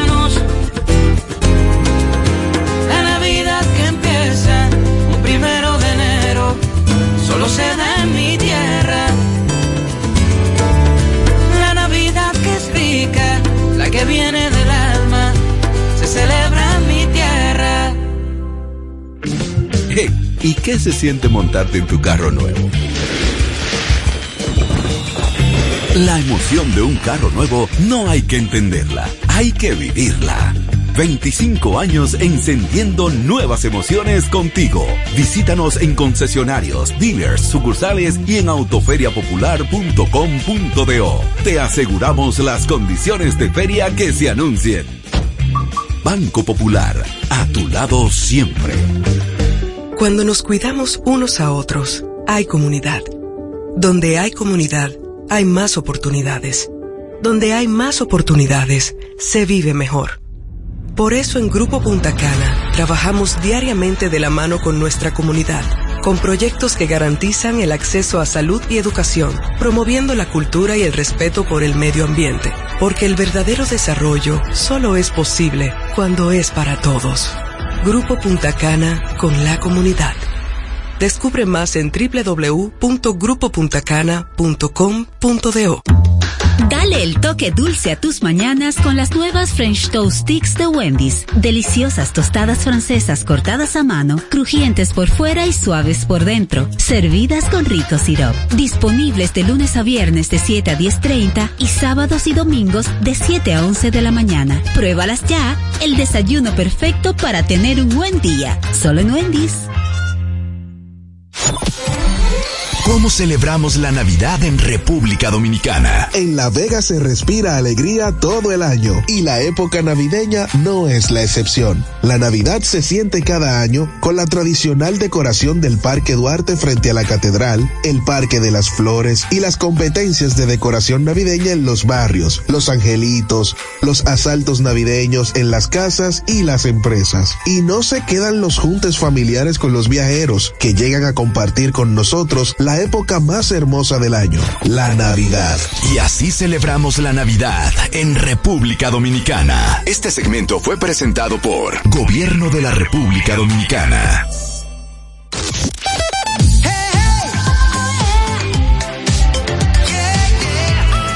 Top Latina. Síguenos en las redes sociales. Arroba no se diga más radio. Seguimos conectados con ustedes en No, se diga más por Top Latina.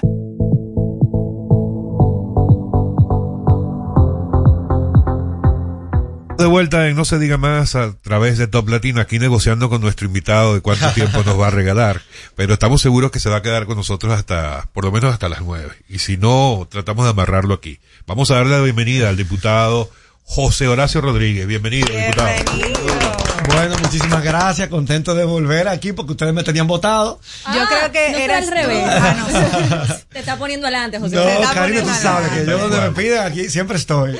José Horacio, estamos en un momento muy triste de, de la historia de la República Dominicana. Incluso estamos en un duelo nacional. Eh, la tragedia ocurrida este fin de semana por la cantidad de lluvias y, y la tormenta que afectó a toda la República Dominicana, pero especialmente a Santo Domingo. Y quiero iniciar esta entrevista eh, preguntándote cómo tú evalúas la respuesta del gobierno ante esta situación, tanto desde antes, desde la prevención hasta ahora que ocurrieron los hechos. Bueno, en primer lugar, expresar mi consternación ante los hechos sucedidos y mi, y mi solidaridad con todas las víctimas y sus familiares, sobre todo quienes perdieron eh, seres queridos, las vidas que, que costó esta, este desastre, que yo no le llamaría un desastre natural, sino un desastre político. Los, eh, no existen desastres naturales y estamos preparados para, para recibirlos y sabemos que vi- vienen, vendrán y, no, y no van a parar, más bien en todo caso va- se van a in- intensificar, es lo que se prevé, es lo que prevé la ciencia. que serán cada vez más intensos y frecuentes este tipo de fenómenos. Entonces tenemos que estar preparados El- eh, y hay que hacer las inversiones necesarias para, en lugar de lamentar y sufrir el dolor, poder eh, adaptarnos y mitigar los efectos y evitar que sean tan drásticas las consecuencias. Eh, yo creo que es un momento de, de abocarnos en, en, en apoyar la respuesta necesaria, en, en, en salir en ayuda. En el día de ayer nosotros mismos estuvimos haciendo un recorrido por algunos de los sectores de la circunscripción 1 del Distrito Nacional. No nos dio tiempo de cubrirlos todos. Hay muchos más afectados las consecuencias son mucho más graves y fuertes que las de noviembre del año pasado, que fueron fuertes, eh, y que hizo que, que cientos, miles de familias lo pierdan todo. Y, eh, y yo creo que más que venir a criticar, lo que hay que venir a ver qué podemos hacer, cómo podemos apoyar, dónde, eh, dónde podemos estar, qué mano amiga podemos tender. Eh, pero también, si somos un país serio, creo que también hay que estable realizar las investigaciones necesarias para determinar si hubo negligencia o no de parte de las autoridades llamadas a encargadas de hacer las eh, obras de mantenimiento para asegurarnos de que la ciudadanía esté protegida ante eventualidades como esta. A propósito, a propósito de eso, José Horacio, quisiera saber si hay algún mecanismo desde el Congreso, ya que en su rol fiscalizador ustedes mismos puedan quizás, eh, no sé si intimar al Ministerio de Obras Públicas a que dé algún tipo de respuesta. ¿Cuál sería ese procedimiento ideal desde la Cámara de Diputados? Claro que lo hay y pienso que debe ponerse en marcha. Porque si bien, como digo, no es momento de venir a criticar, sino de venir a colaborar y apoyar, asimismo también, si somos un país serio, creo que se debe investigar. Si hubo negligencia, pues entonces tiene que haber consecuencias por esa negligencia. Y una de las menores, el Congreso tiene mecanismos para investigar.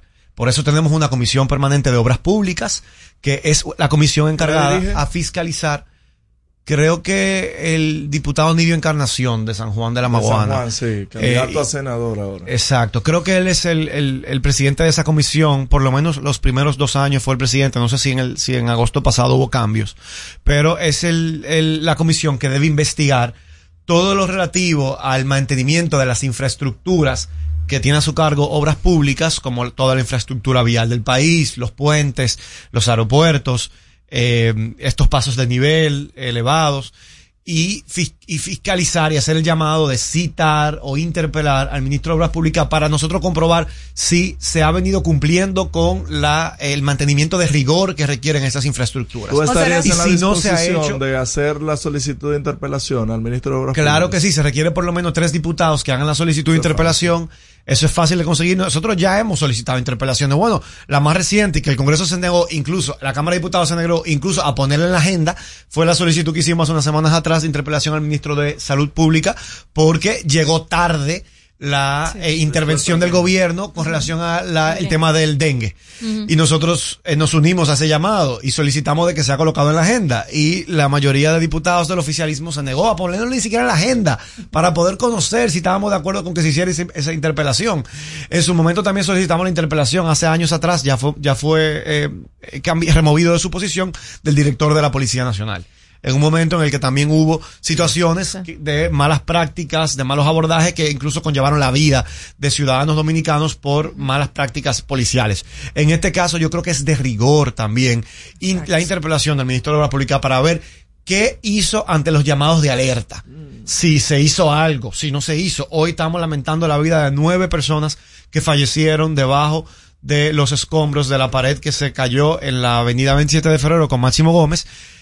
Pero si hubo negligencia, eso tiene que haber consecuencias. Y por eso nosotros entendemos que más allá de la colaboración que es necesaria, que todos los sectores sin distinciones estemos hoy apoyando, ayudando, tendiendo una mano amiga, también hay investigaciones y que si hay negligencia, y eso yo no lo puedo decir, yo no soy ingeniero, eso tiene que haber una investigación de los expertos en la materia para que se establezcan las consecuencias al respecto. José Horacio, tú decías que estos no son desastres naturales, sino políticos. Y yo no puedo estar más de acuerdo contigo en eso. Todo el mundo sabe eh, la situación del cambio climático y cómo cada vez va a afectar más eh, los huracanes, las lluvias, la sequía y cómo cada vez más eso va a afectar a la ciudadanía. Desde el Estado, desde el gobierno dominicano, aquí en 2017 se habló de un plan nacional de resiliencia, que es una cosa que se debe hacer para que esto deje de pasar factura cada año, no solo económicas, porque es grandísima la pérdida económica, sino las vidas humanas que se pierden. ¿Qué pueden hacer desde ustedes, desde el Congreso, para que se haga por fin, si se va a hacer este Plan Nacional de Resiliencia que se anunció en 2017, y también el tema que aunque no es la responsabilidad no le corresponde, que es el tema del drenaje pluvial, el 65% de los barrios de la capital de Santo Domingo no tienen drenaje pluvial. Entonces, ¿cómo vamos a esperar que no ocurra esto si no tenemos cómo poder paliar esto, mitigar este tema? Desde tu posición, ¿qué puedes hacer? Bueno, yo creo que podemos hacer muchas cosas, pero no es, no es en las leyes, que es como normalmente la, la función eh, principal que tenemos los legisladores. A veces tenemos el error de creer que las leyes son varitas mágicas, que permiten alguna ley y esto se resuelve. No es así, es mucho más complejo de eso. Nosotros podemos eh, ya usar nuestra voz. Yo pienso que es el poder, yo, yo he reconocido en estos tres años que el poder más importante que yo tengo es el de mi voz una voz que se escucha, que cuando uno habla eh, tiene, encuentra eco en los medios de comunicación por la investidura que yo ostento gracias al voto popular. Pero nosotros no tenemos decisión sobre cómo se destinan los presupuestos públicos, salvo en el presupuesto general del Estado que los votamos y en la historia del país nunca el Congreso ha modificado un presupuesto general del Estado según cómo se lo ha enviado el Poder Ejecutivo. De hecho, fue una de mis principales eh, frustraciones meses que yo tenía en la Cámara de Diputados hace tres años atrás, cuando estamos conociendo el presupuesto del año 2021, cerrando el año 2020, y uno va con muchas ideas de temas que uno entiende que deben ser prioritarios en el presupuesto, y los diputados con más experiencia, algunos de ellos que tienen hasta 30 años en el Congreso, te dicen, no, no, no, no, no, pero es que tú no entiendes. Los presupuestos no se modifican. Yo tengo, te dice, yo tengo aquí 30 años y nunca he visto modificarse un presupuesto. Los presupuestos se la aprueban en el Ejecutivo tal cual llegan. Y tú dices, no, pero espérate, entonces, ¿qué nosotros hacemos aquí? Es una burla. Es- estamos tomando el, el pelo al pueblo. Nosotros somos los representantes que el pueblo eligió para aprobar, modificar o desaprobar los presupuestos o rechazar los presupuestos. Entonces, tú, tú- tú me estás diciendo aquí que nosotros estamos pintados en la pared. Pero yo pienso que nosotros podemos usar nuestra voz para llamar la atención de la necesidad de que eh, desde el Ejecutivo se incluya en los presupuestos eh, generales del Estado las inversiones necesarias para realizar estas obras de eh, los drenajes pluviales, de los desagües, de los alcantarillados, de, la- de los presupuestos para el mantenimiento de, de estas obras que son necesarias. Y además, hacer el trabajo de fiscalización para que cada vez que se toma prestado, porque estas obras de infraestructuras no se financian con el presupuesto Claro, ordinario, sino que se toma prestado. préstamo. Y que esos préstamos, nosotros por ejemplo tenemos en la, en Santo Domingo Oeste, la cañada de Guajimía, donde Sí. ya yo he visto que se han tomado tres préstamos para esa obra y la obra sigue inconclusa. 150 millones Entonces tú de dices, euros. el Congreso aprueba, pero el Congreso no fiscaliza cómo se ejecutan esos presupuestos. Y ha sido la posición que yo he tomado. José Horacio no va a votar por un solo préstamo mientras no se comience a fiscalizar cómo se ejecutan. Si en verdad fue destinado para lo que fue contratado. Si no se lo robaron. El Congreso tiene facultades para hacer ese trabajo y no lo viene haciendo. Eh, y además, pero sí, en términos ya de la normativa, eh, porque también, digamos, hay, hay, hay leyes que podemos aprobar para, para estas realidades. Si bien reconozco que con las leyes que tenemos y con la vigilancia de los presupuestos y asegurarnos que el dinero se destine para las prioridades, también hay leyes. Y hay una de esas leyes que es el proyecto de ley de cambio climático que, eh, que tiene años en el Congreso, lo estamos estudiando ahora mismo en la Comisión de Medio Ambiente de la Cámara de Diputados y que es necesario que sea aprobado. Como tú decías, el, cambio climático va a hacer que se intensifiquen y bueno, como yo decía al inicio, se intensifiquen estos fenómenos, pero al mismo tiempo, eh, nosotros tenemos que tomar las medidas necesarias para no solamente mitigar los efectos del cambio climático, sino también para adaptarnos. Y este proyecto de ley ayuda a fortalecer ese andamiaje institucional para lograr esa mitigación y, esa, y esas medidas de adaptación necesarias ante el cambio ante el cambio climático y le estamos dando mucha larga. Nosotros eh, ta- ta- estamos discutiendo y discutiendo y discutiendo y muchas veces el tranque de estos proyectos de ley tiene mucho que ver con el- la, la organización desde el Estado de las instituciones llamadas a dar respuesta. Y hay siempre muchos celos porque eh, se tiene miedo que si se crea una nueva institución, que si se le asigna una que ya existe, que si se reorganiza la estructura, porque tú tienes que, por un lado, el Ministerio de Economía, Planificación y Desarrollo trabaja el tema de la cooperación internacional en materia de cambio climático. El Ministerio de Medio Ambiente también trabaja. Después tú tienes, eh, también trabaja los aspectos que tienen que ver, ¿verdad? Con el, con, de- desde medio ambiente, con el cambio climático, pero también tú tienes la Comisión Presidencial para eh, el Cambio Climático que la dirige Sí. Max Puig. Entonces Max tú Puig. tienes como tres instituciones, todas llamadas a abordar el tema ninguna tiene la facultad plena o absoluta para poder ser el órgano rector. Entonces, esa, esa disputa interna dentro del propio gobierno a veces impide porque todo el mundo quiere tener la rectoría sobre la materia y hay un, un tirijala interno en el propio gobierno, impide que se termine de aprobar la ley. Y eso, eh, de alguna manera, hasta irresponsable, yo lo podría llamar. Antes de irnos a la pausa, me gustaría dejarte una pregunta para que la medites y la pienses. Eh, les va a llegar a la Cámara de Diputados en cualquier momento el proyecto que del contrato en el que de la adenda del contrato de la renovación del aeropuerto, la concesión de los seis aeropuertos por parte del presidente y la empresa que tiene esta concesión. ¿Estaría de acuerdo en votar por esto? ¿Cuál es el proceso que va a recurrir todo esto? Y tu opinión al respecto. Pero vamos a la pausa en No se diga más. Al regreso, más información en No se diga más. Top Latina. La Navidad es rica, más de una noche buena se celebra en mi tierra. La Navidad de adentro, la que viene del alma, solo se ve en Quisqueya. Presente todo el tiempo, presente en cada mesa de los dominicanos. La Navidad que empieza un primero de enero solo se da en mi tierra. La Navidad que es rica, la que viene del alma, se celebra Cuando nos cuidamos unos a otros, hay comunidad. Donde hay comunidad, hay más oportunidades. Donde hay más oportunidades, se vive mejor. Por eso en Grupo Punta Cana trabajamos diariamente de la mano con nuestra comunidad, con proyectos que garantizan el acceso a salud y educación, promoviendo la cultura y el respeto por el medio ambiente, porque el verdadero desarrollo solo es posible cuando es para todos. Grupo Punta Cana con la comunidad. Descubre más en www.grupopuntacana.com.do. Black Friday Jumbo, más listos que nunca.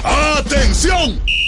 Esta es la marcha de los ahorradores. Esta es la marcha de los ahorradores. Siempre listos para Black Friday. Siempre listos para Black Friday. Los que conocemos la tienda entera. Los que conocemos la tienda entera. Y nos llevamos todas las ofertas. Y nos llevamos todas las ofertas. Black Friday Jumbo, más listos que nunca. Todo un mes repleto de ofertas. Jumbo, lo máximo. Que ahora Randy y más de 100.000 dominicanos lleguen tranquilos y seguros a sus trabajos gracias al teleférico de los Alcarrizos, lo logramos juntos. Gobierno de la República Dominicana. Entérate de más logros en nuestra página web, juntos.do.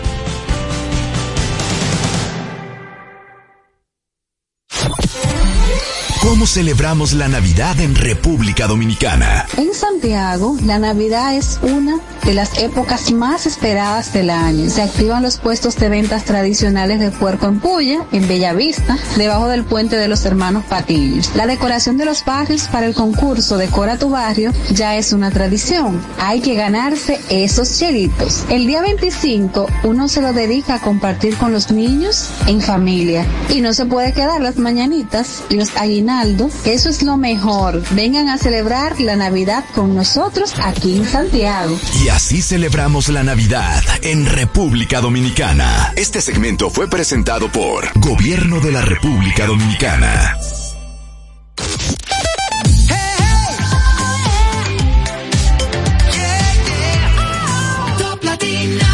Interactúa con nosotros 809-542-1017.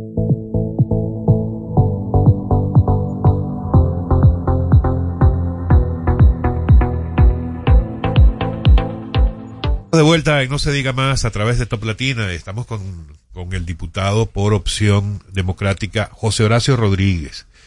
Eh, Máximo, voy a dejar una pregunta. sí, esta renovación que anunció el presidente la semana pasada por 30 años más la concesión de seis aeropuertos a Aerodón. ¿Cuál es tu respuesta a esto? Mira, la, la, A siete años de concluirse. ¿eh? Sí, faltaban siete años todavía de vigencia a ese contrato. Y uno se sorprende de como cuál era la prisa, sobre todo porque estaban esperando poder aprobar una nueva ley para poder hacer esta renovación que la legislación vigente no permitía.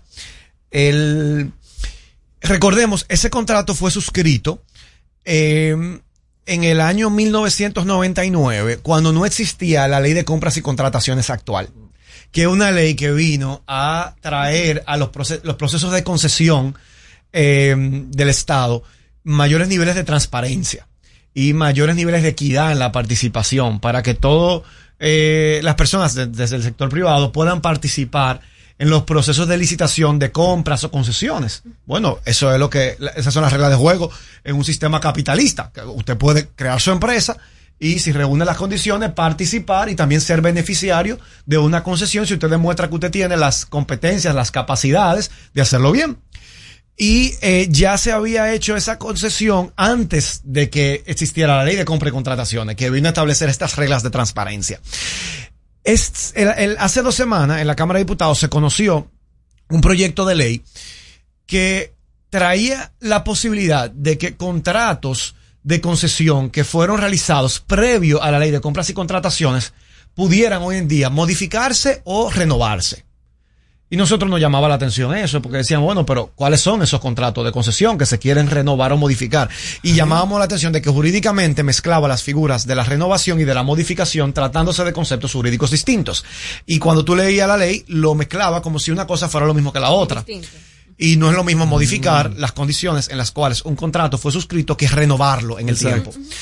Y, ¿Quién lo eh, introdujo? Ese, el Poder Ejecutivo. el Poder Ese Ejecutivo proyecto lo introdujo el Poder Ejecutivo. Ah, y nosotros decíamos, ahí. nosotros no podemos aprobar esta ley sin saber de cuáles contratos específicamente estamos hablando. Y ahí está mi intervención. Yo la subí a mi cuenta de Twitter hace dos semanas y decía, estamos aprobando una ley a ciegas. Y es como un cheque en blanco al gobierno sin saber, porque tú sabes toda la cantidad de concesiones que hay previo al 2006. Cualquiera. Entonces cualquiera de esas concesiones se puede incluso, concesiones que puedan haberse vencido ya, tú puedes ahora sacarla debajo de la manga y decir, ok, vamos a revivirla.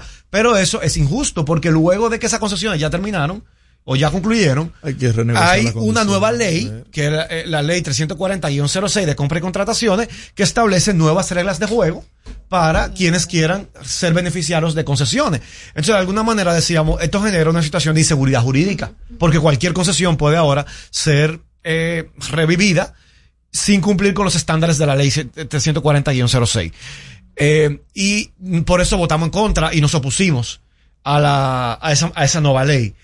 Y luego, días después, no había pasado ni siquiera una semana que en la Cámara de Diputados aprobamos la ley en segunda lectura, cuando el presidente anuncia en rueda de prensa con bombos y platillos que ha logrado una renegociación del contrato de concesión de los aeropuertos eh, dominicanos para extenderlo por 30 años y que el gobierno reciba una cantidad de recursos por ello.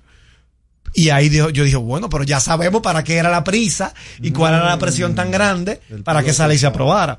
Y a mí me parece de alguna manera eh, un trato que puede rayar incluso hasta en lo irrespetuoso o de poco valor hacia los legisladores del país. Porque si la intención que había era esa, y uno no sabe ahora cuáles contratos más se quieran también extender, modificar o renovar, pues nos lo debieron haber dicho. Debieron haber- haberse dicho, mira, nosotros queremos aprobar esta ley para estos, estos contratos poderlos renovar por más tiempo. Oh, pues nosotros así podemos, con conocimiento de causa, sabiendo cuál es la intención que hay detrás de la ley que se está sometiendo, decidir si, si- si estamos de acuerdo o no. Pero no de esa manera. Hubo falta de transparencia, hubo falta eh, de confianza en el Congreso Nacional. Y, y yo pienso que las cosas no se deben hacer de esa manera. Leyes hechas a la medida de beneficiar eh, empresas específicas que, ojo, tienen todo el derecho de aplicar y de continuar administrando esos aeropuertos. Nosotros no nos oponemos. Pero después de un proceso de evaluación que con las leyes vigentes, que es la ley de compra y contrataciones, pueda concursar con otras empresas que también entiendan que, que pueden competir y en un proceso regido por la ley eh, ser beneficiado si, si calificaba y si tenía y si hacía la mejor propuesta. Y eso es lo que nosotros lo que nosotros criticamos porque se ve que hubo una adaptación a la ley para beneficiar a una empresa específica. Y nosotros no creemos que la ley de- se debe manejar de esa manera y sobre todo sin transparentarle al Congreso Nacional lo que se pretendía con ese proyecto de ley. Y de ahí mi crítica. Porque bien pudieron haber ellos participado en un proceso de un nuevo contrato con otra y además yo creo que O tenían abrir, todas abrir a concurso, porque Abrir quizás a- haya otra empresa, otra concesionaria que diga, no, dos mil no, ustedes se pueden ganar hasta cinco mil millones de dólares. Porque se supone que es ganar más, pero usted tiene que escuchar las otras propuestas que evidentemente no se hizo. no se hizo. Y la verdad que estamos volviendo como a épocas del pasado, donde se aprobaban estos contratos sin la posibilidad de hacer concurso público, de ver cuál es, analizar cuál es la mejor oferta en equidad, eh, cuál es la mejor oferta para el Estado, y simplemente de dedo. eh, a, a- a señalar, esta es la empresa que queremos, volviendo como si no existiera la ley de compra y contrataciones, que fue un paso de avance Claro. en el Estado Dominicano para democratizar y para hacer más eh, justo, equitativo los procesos de compras y contrataciones y concesiones del Estado Dominicano. Hablando de compras y contrataciones, el caso Intran, José Horacio, Ah, ¿qué opinión te, merece el manejo de esta difícil situación? Bueno, me parece correcto que eh, al identificarse una irregularidad, eso sea llevado a la justicia y sea investigado. Y ojalá eso pase no solamente con este contrato de los semáforos, sino que con cada caso en el que se hayan malas prácticas en los procesos de compras y contrataciones, donde se quiera favorecer o usar información desde dentro para favorecer a un contratista específico con el cual yo puedo tener vínculos y relaciones y beneficiarme de ese contrato. Entonces yo creo que me parece eh, bueno para el país que cuando existan irregularidades, esas irregularidades salgan a la luz pública y sean sometidas, sean investigadas y sometidas a la justicia, eh, respetando el debido proceso siempre, Importante. eh, respetando el derecho a la presunción de inocencia que está consagrado en la Constitución Dominicana, sin hacer, ¿verdad?, Eh, tratar como, eh, como corruptos a personas que, bueno, no han recibido una... Crucificándolos de una vez. crucificándolo, pero sí, sí valorando que haya la investigación necesaria y que sea sometido a la justicia si hay elementos probatorios. Pero como tú dices, Karina, sin crucificar antes de tiempo, dándole a cada quien, yo creo que el beneficio, el beneficio de la duda y permitiendo que la justicia haga su trabajo. José Horacio, llegó el momento de que empecemos a hablar del 2024 y el camino que estamos recorriendo hacia, hacia los procesos de febrero y de mayo. En lo particular, te voy a hablar desde el punto de vista personal. Hace unas semanas, hace un par de semanas, me sorprendí eh, de una manera, ¿cómo se diría? Exagerada. Exageradamente al ver la alianza entre Opción Democrática y el PLD. ¿Y por qué me sorprendí? Porque para mí no tiene absolutamente nada que ver una organización política con la otra. De hecho, desdice mucho de las posiciones, no voy a hablar de Opción Democrática, voy a hablar de José Horacio Rodríguez, eh, como político joven, político que siempre alabamos, siempre valoramos tus opiniones en el Congreso y cada vez que, que ejerces la voz, como dices tú hace unos minutos, que te has dado cuenta que tu voz eh, es importante y que tiene un peso, cosa que validamos nosotros, pero que cuando uno ve que se alía con una organización que la verdad es que en este momento es una organización que está erosionada por razones fundamentadas de temas de corrupción, impunidad, etcétera, que fue una de las principales razones por las que salió del poder en el año 2020 y que ahora se unan, la verdad es que no se entiende muy bien. Entonces, ya que te tenemos aquí, por favor, ayúdanos a entender la razón de esa alianza. Bueno, te agradezco, Alex, que me, que me de- verá, que abordemos este tema porque yo no me podía ir de aquí, obviamente, sin No te hablar. íbamos a dejar ir. yo no me podía ir de aquí sin hablar de eso. Yo primero quiero aclarar que José Horacio no va en alianza con ninguno de los partidos tradicionales. No va a ver como candidato a diputado de la circunscripción 1, que aspiro a seguir representando y no tengo dudas que seguiré representando a partir de, eh, del 2024 y hasta el 2028 en la Cámara de Diputados. Eh, José Horacio va como candidato a diputado en una coalición de partidos emergentes, de Ujú. partidos eh, alternativos y minoritarios. Y en el Distrito Nacional, Opción Democrática no hizo alianza con ninguno de los partidos tradicionales, ni a nivel senatorial, ni a nivel de alcaldía, ni a nivel de diputaciones, ni a nivel de regidores. También recalcar que Opción Democrática mantiene, porque lo consideró como una prioridad, la candidatura presidencial de Virginia Antares Rodríguez Grullón a la, a la presidencia de la República Dominicana y nosotros con eso le estamos presentando al país la primera persona millennial en ser candidata a la presidencia de la República eh, con una preparación, con una formación, con un discurso fresco, progresista, eh, joven, atractivo, que me gustaría, no sé si ya estuvo aquí, eh, pero Sí, si no claro, está aquí, claro, estuvo, pero que- estuvo muy pocos minutos. Ella tiene que volver. Espero que la invite nuevamente porque yo creo que es una de las eh, es la candidatura más diferenciadora de este certamen electoral y para Opción Democrática era una prioridad esa, esa candidatura a nivel presidencial. En el entendimiento de que nosotros tenemos claro que nosotros no somos un partido bisagra. Nosotros hemos llegado a la política en la República Dominicana con la vocación de construir una nueva mayoría política. Eh, yo creo que lo más fácil para, para Opción Democrática eh, hubiera sido eh, acercarse al gobierno. El gobierno tiene las puertas abiertas para todo el que ande detrás de cargos, el que ande detrás de posiciones en el Estado. Pero se hubiera visto igual de negativo. Para todo el que... ha- No, bueno, pero te cuento, el, el- el- el gobierno tiene las puertas abiertas y lo ha demostrado a la clara, como esas, esos 20, casi 20 partidos que van aliados eh, están todos con el compromiso de que los van a nombrar. Y yo creo que el ejemplo más transparente fue el del Partido Cívico Renovador con Zorrilla Sí. Osuna que dijo... Aquí y, y mañana. Hizo jurar al presidente de la República frente a los ojos del país de que, que lo sí. iban a nombrar en el Estado. Y esas son las alianzas que más caras le salen al país. 20 partidos que todos iban aliados al Partido de la Liberación Dominicana Al cuando poder. nosotros estábamos marchando de verde y cuando estábamos protestando ninguno veía ningún error ni ningún problema en, en el pasado gobierno y ahora están todos apoyando al actual gobierno y todos sabemos a cambio de qué. Eh, desde el gobierno te ofrecen y, y uno lo, lo- lo- lo escucha con sus propios oídos pagarte sus deudas, cargos en el tren eh, gubernamental, eh, presu- eh, eh, dinero directamente te ofrecen. Y nosotros no estamos buscando nada de eso en, nuestra participación política. ¿Qué está buscando Opción Democrática? Construir poder ciudadano. Yo he sido un diputado de 190 en estos últimos tres años en la Cámara de Diputados y de primera mano puedo dar fe y testimonio de la importancia que tiene la oposición política para la democracia, para el equilibrio y para hacer un contrapeso necesario para favorecer a la ciudadanía dominicana. Quienes, yo tengo tres años, Alex, que quienes mis, prin- mis principales aliados han sido los legisladores, porque coyunturalmente están en la oposición. Si tuviera el PRM en la oposición, lo más probable hubieran sido ellos mis aliados. Quienes coyunturalmente están en la oposición son los legisladores del Partido de la Liberación Dominicana y de la Fuerza del Pueblo. Y han sido mis aliados estos últimos tres años en las principales causas y luchas que yo he llevado, que puedo hacer una lista aquí de ellas. En primer lugar, eh, mi lucha defendiendo a los productores nacionales, cuando desde el gobierno se implementaron medidas pa- para favorecer a los importadores de productos que aquí producimos localmente, eliminando los aranceles a esos importadores para que produzcan productos que aquí los productores nacionales producen. Dígase, eh, eh, granos en el sur, pollo, cerdo, huevos, leche. Productos que aquí producimos y entonces le está diciendo, ah, no, el que los importe no tiene que pagar un peso de arancel y quienes, y quienes lo producen aquí que generan, dinamizan la economía en el campo y en la zona rural, que generan empleo, que aumentan el Producto Interno Bruto, van a tener ahora que competir con importadores que no les cuesta nada traerlos con todo el esfuerzo que tiene para nuestros productores nacionales producirlos, garantizándonos soberanía alimentaria. ¿Quiénes fueron las voces que se aliaron a nosotros defendiendo a los productores nacionales? Los diputados del PLD y los diputados de la Fuerza del Pueblo.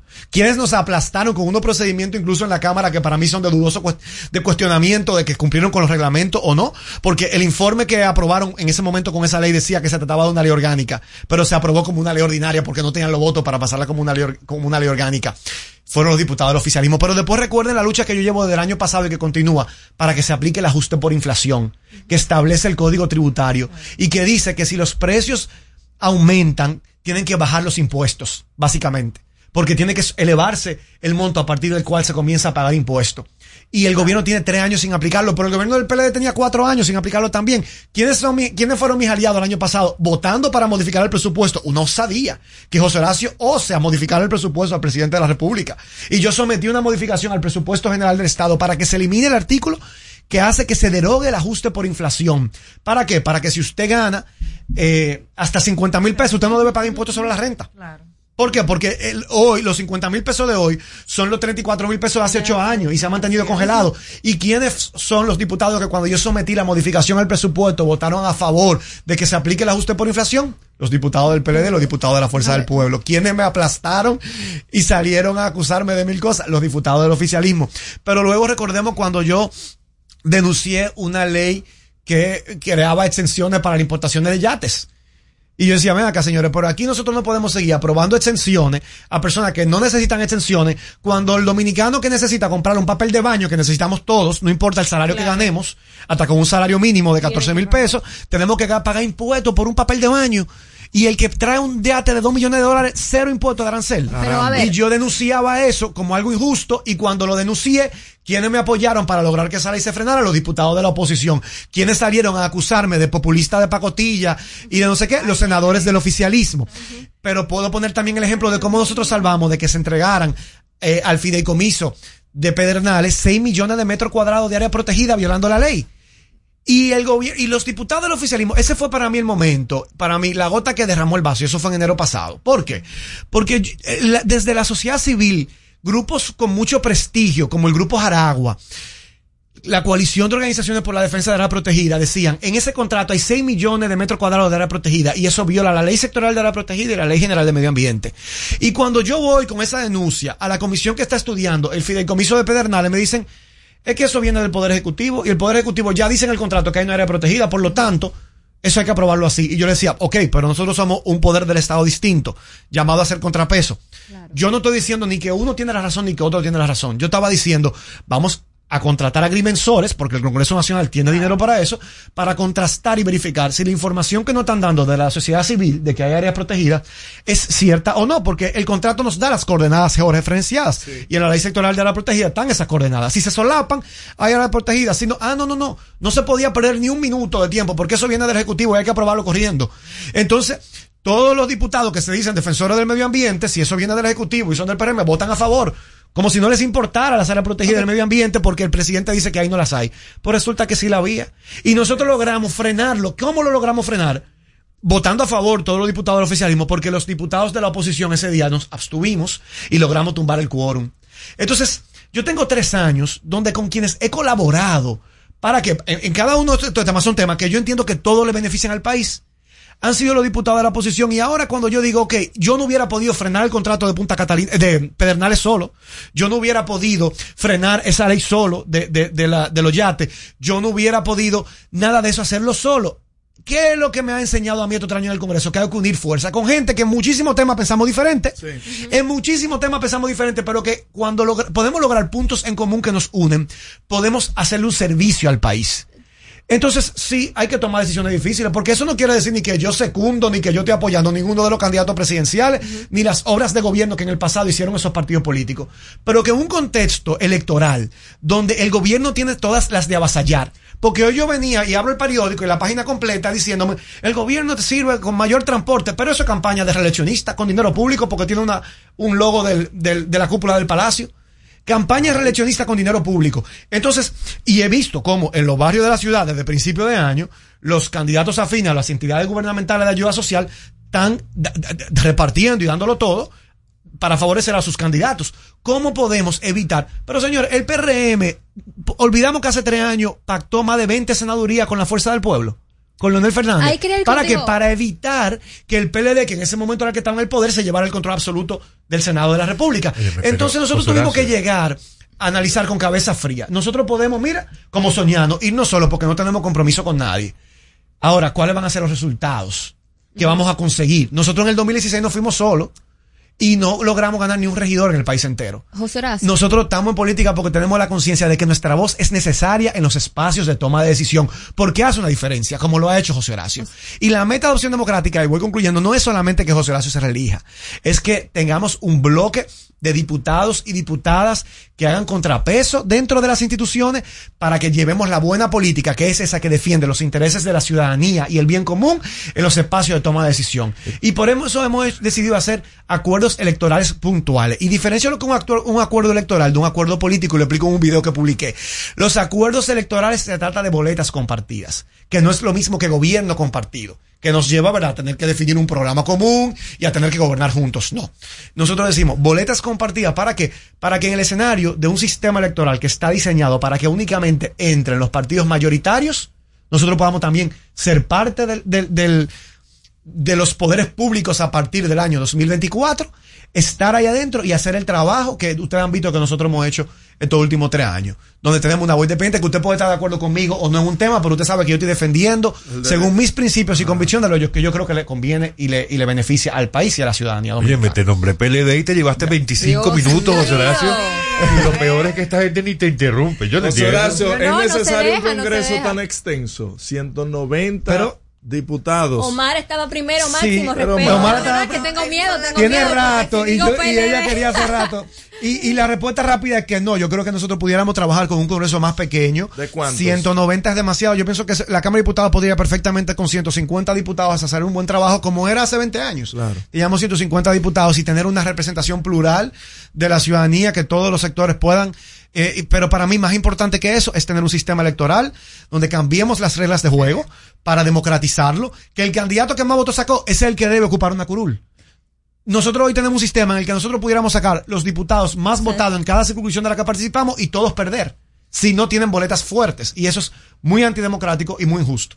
No, José la verdad que entiendo el, el furor y entiendo por qué quieres explicar de manera muy vasta el, el contexto político. A veces cuando uno forma parte de organizaciones políticas, para poder mantener el fuero de tu partido, para poder continuar hacer, haciendo vida política, a veces hay que tomar decisiones que no van necesariamente acorde a nuestra ideología, a nuestro accionar, a nuestra, a nuestro plan a futuro. Y evidentemente algunas veces las personas entienden que porque tú eres congresista o porque formas parte de un partido, tú puedes pensar como un candidato total y completamente individual y no es así. Tú formas parte de una organización política y para poder mantener a flote esa organización política a veces hay que hacer alianzas. Mencionaste algo en relación a las alianzas políticas al inicio de, de tu vasta exposición y creo que es un poquito, con todo respeto, errada en términos de, del oficialismo porque creo que los partidos políticos en nuestro país no tienen una cultura de un filtro hacer alianzas. La verdad es que se hacen alianzas por necesidad, se hacen alianzas para rescatar la República Dominicana, se hacen alianzas para mantenernos en el poder y a veces nosotros como jóvenes empoderados políticos que sí tenemos una buena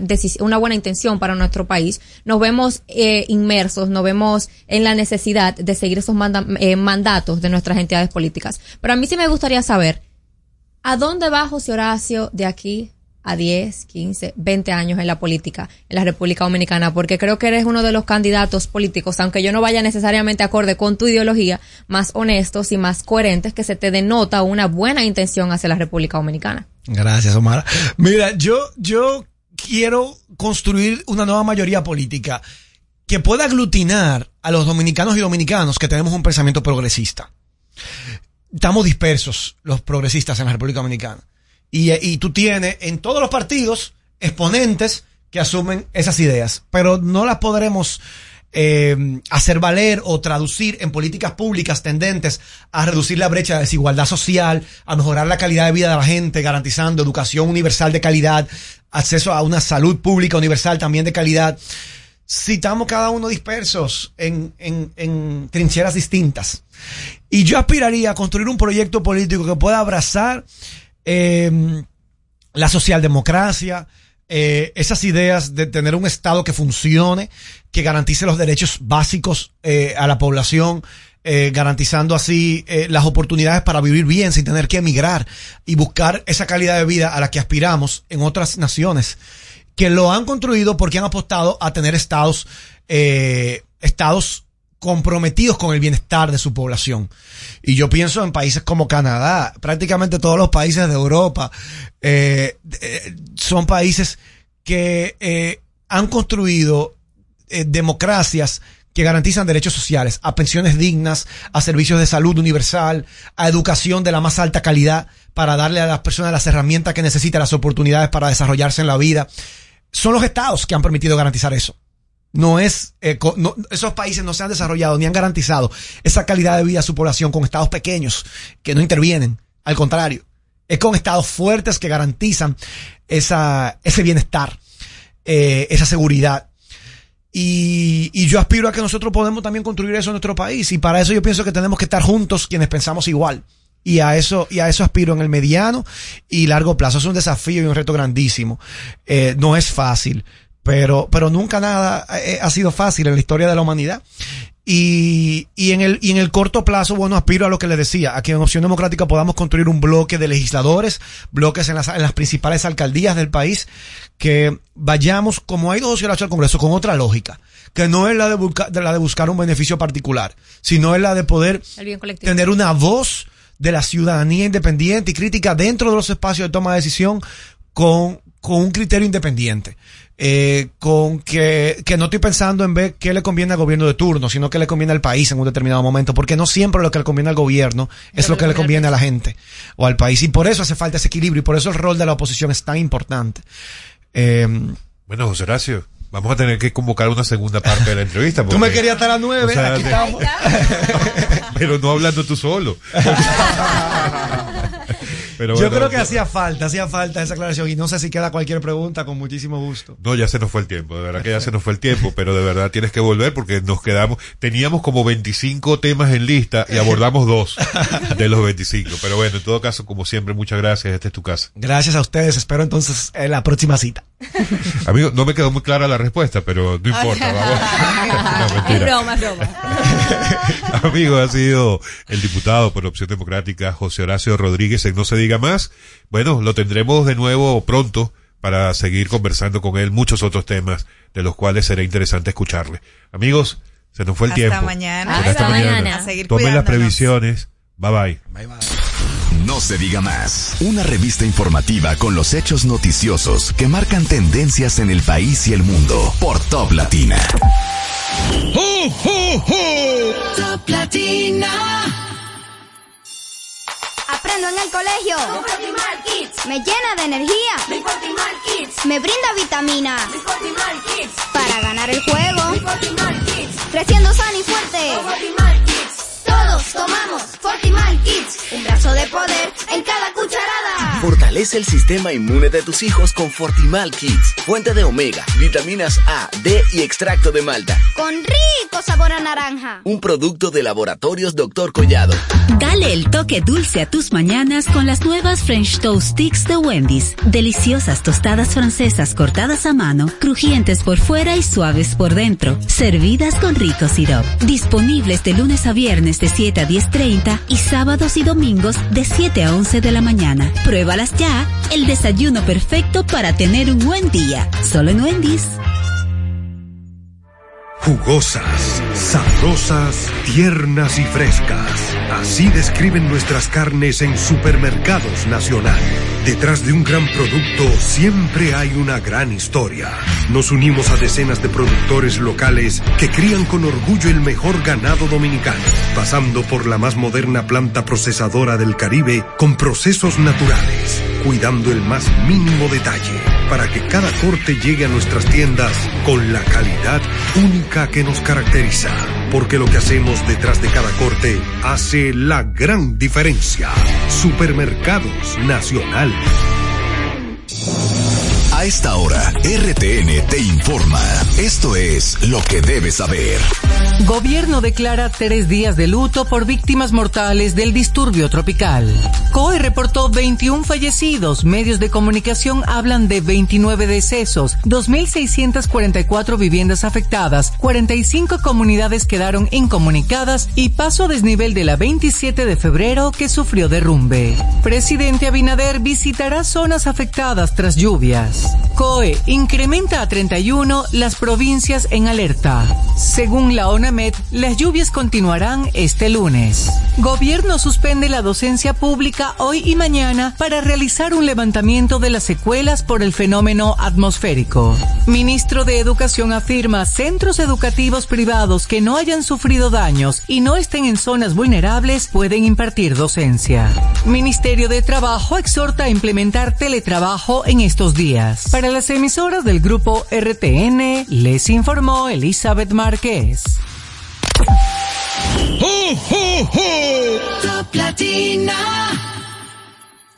Tu salud y la de los tuyos es lo más importante. Por eso, en Mafre Salud ARS nos preocupamos por ti, para que tengas un futuro lleno de vida. Estamos a tu lado, acompañándote, cuidando lo que es tuyo, siempre protegiéndote. Porque en Mafre Salud ARS cuidamos de ti. Cuidamos de los tuyos. Mafre Salud ARS. Mafre Salud ARS. Cuidamos lo que te importa.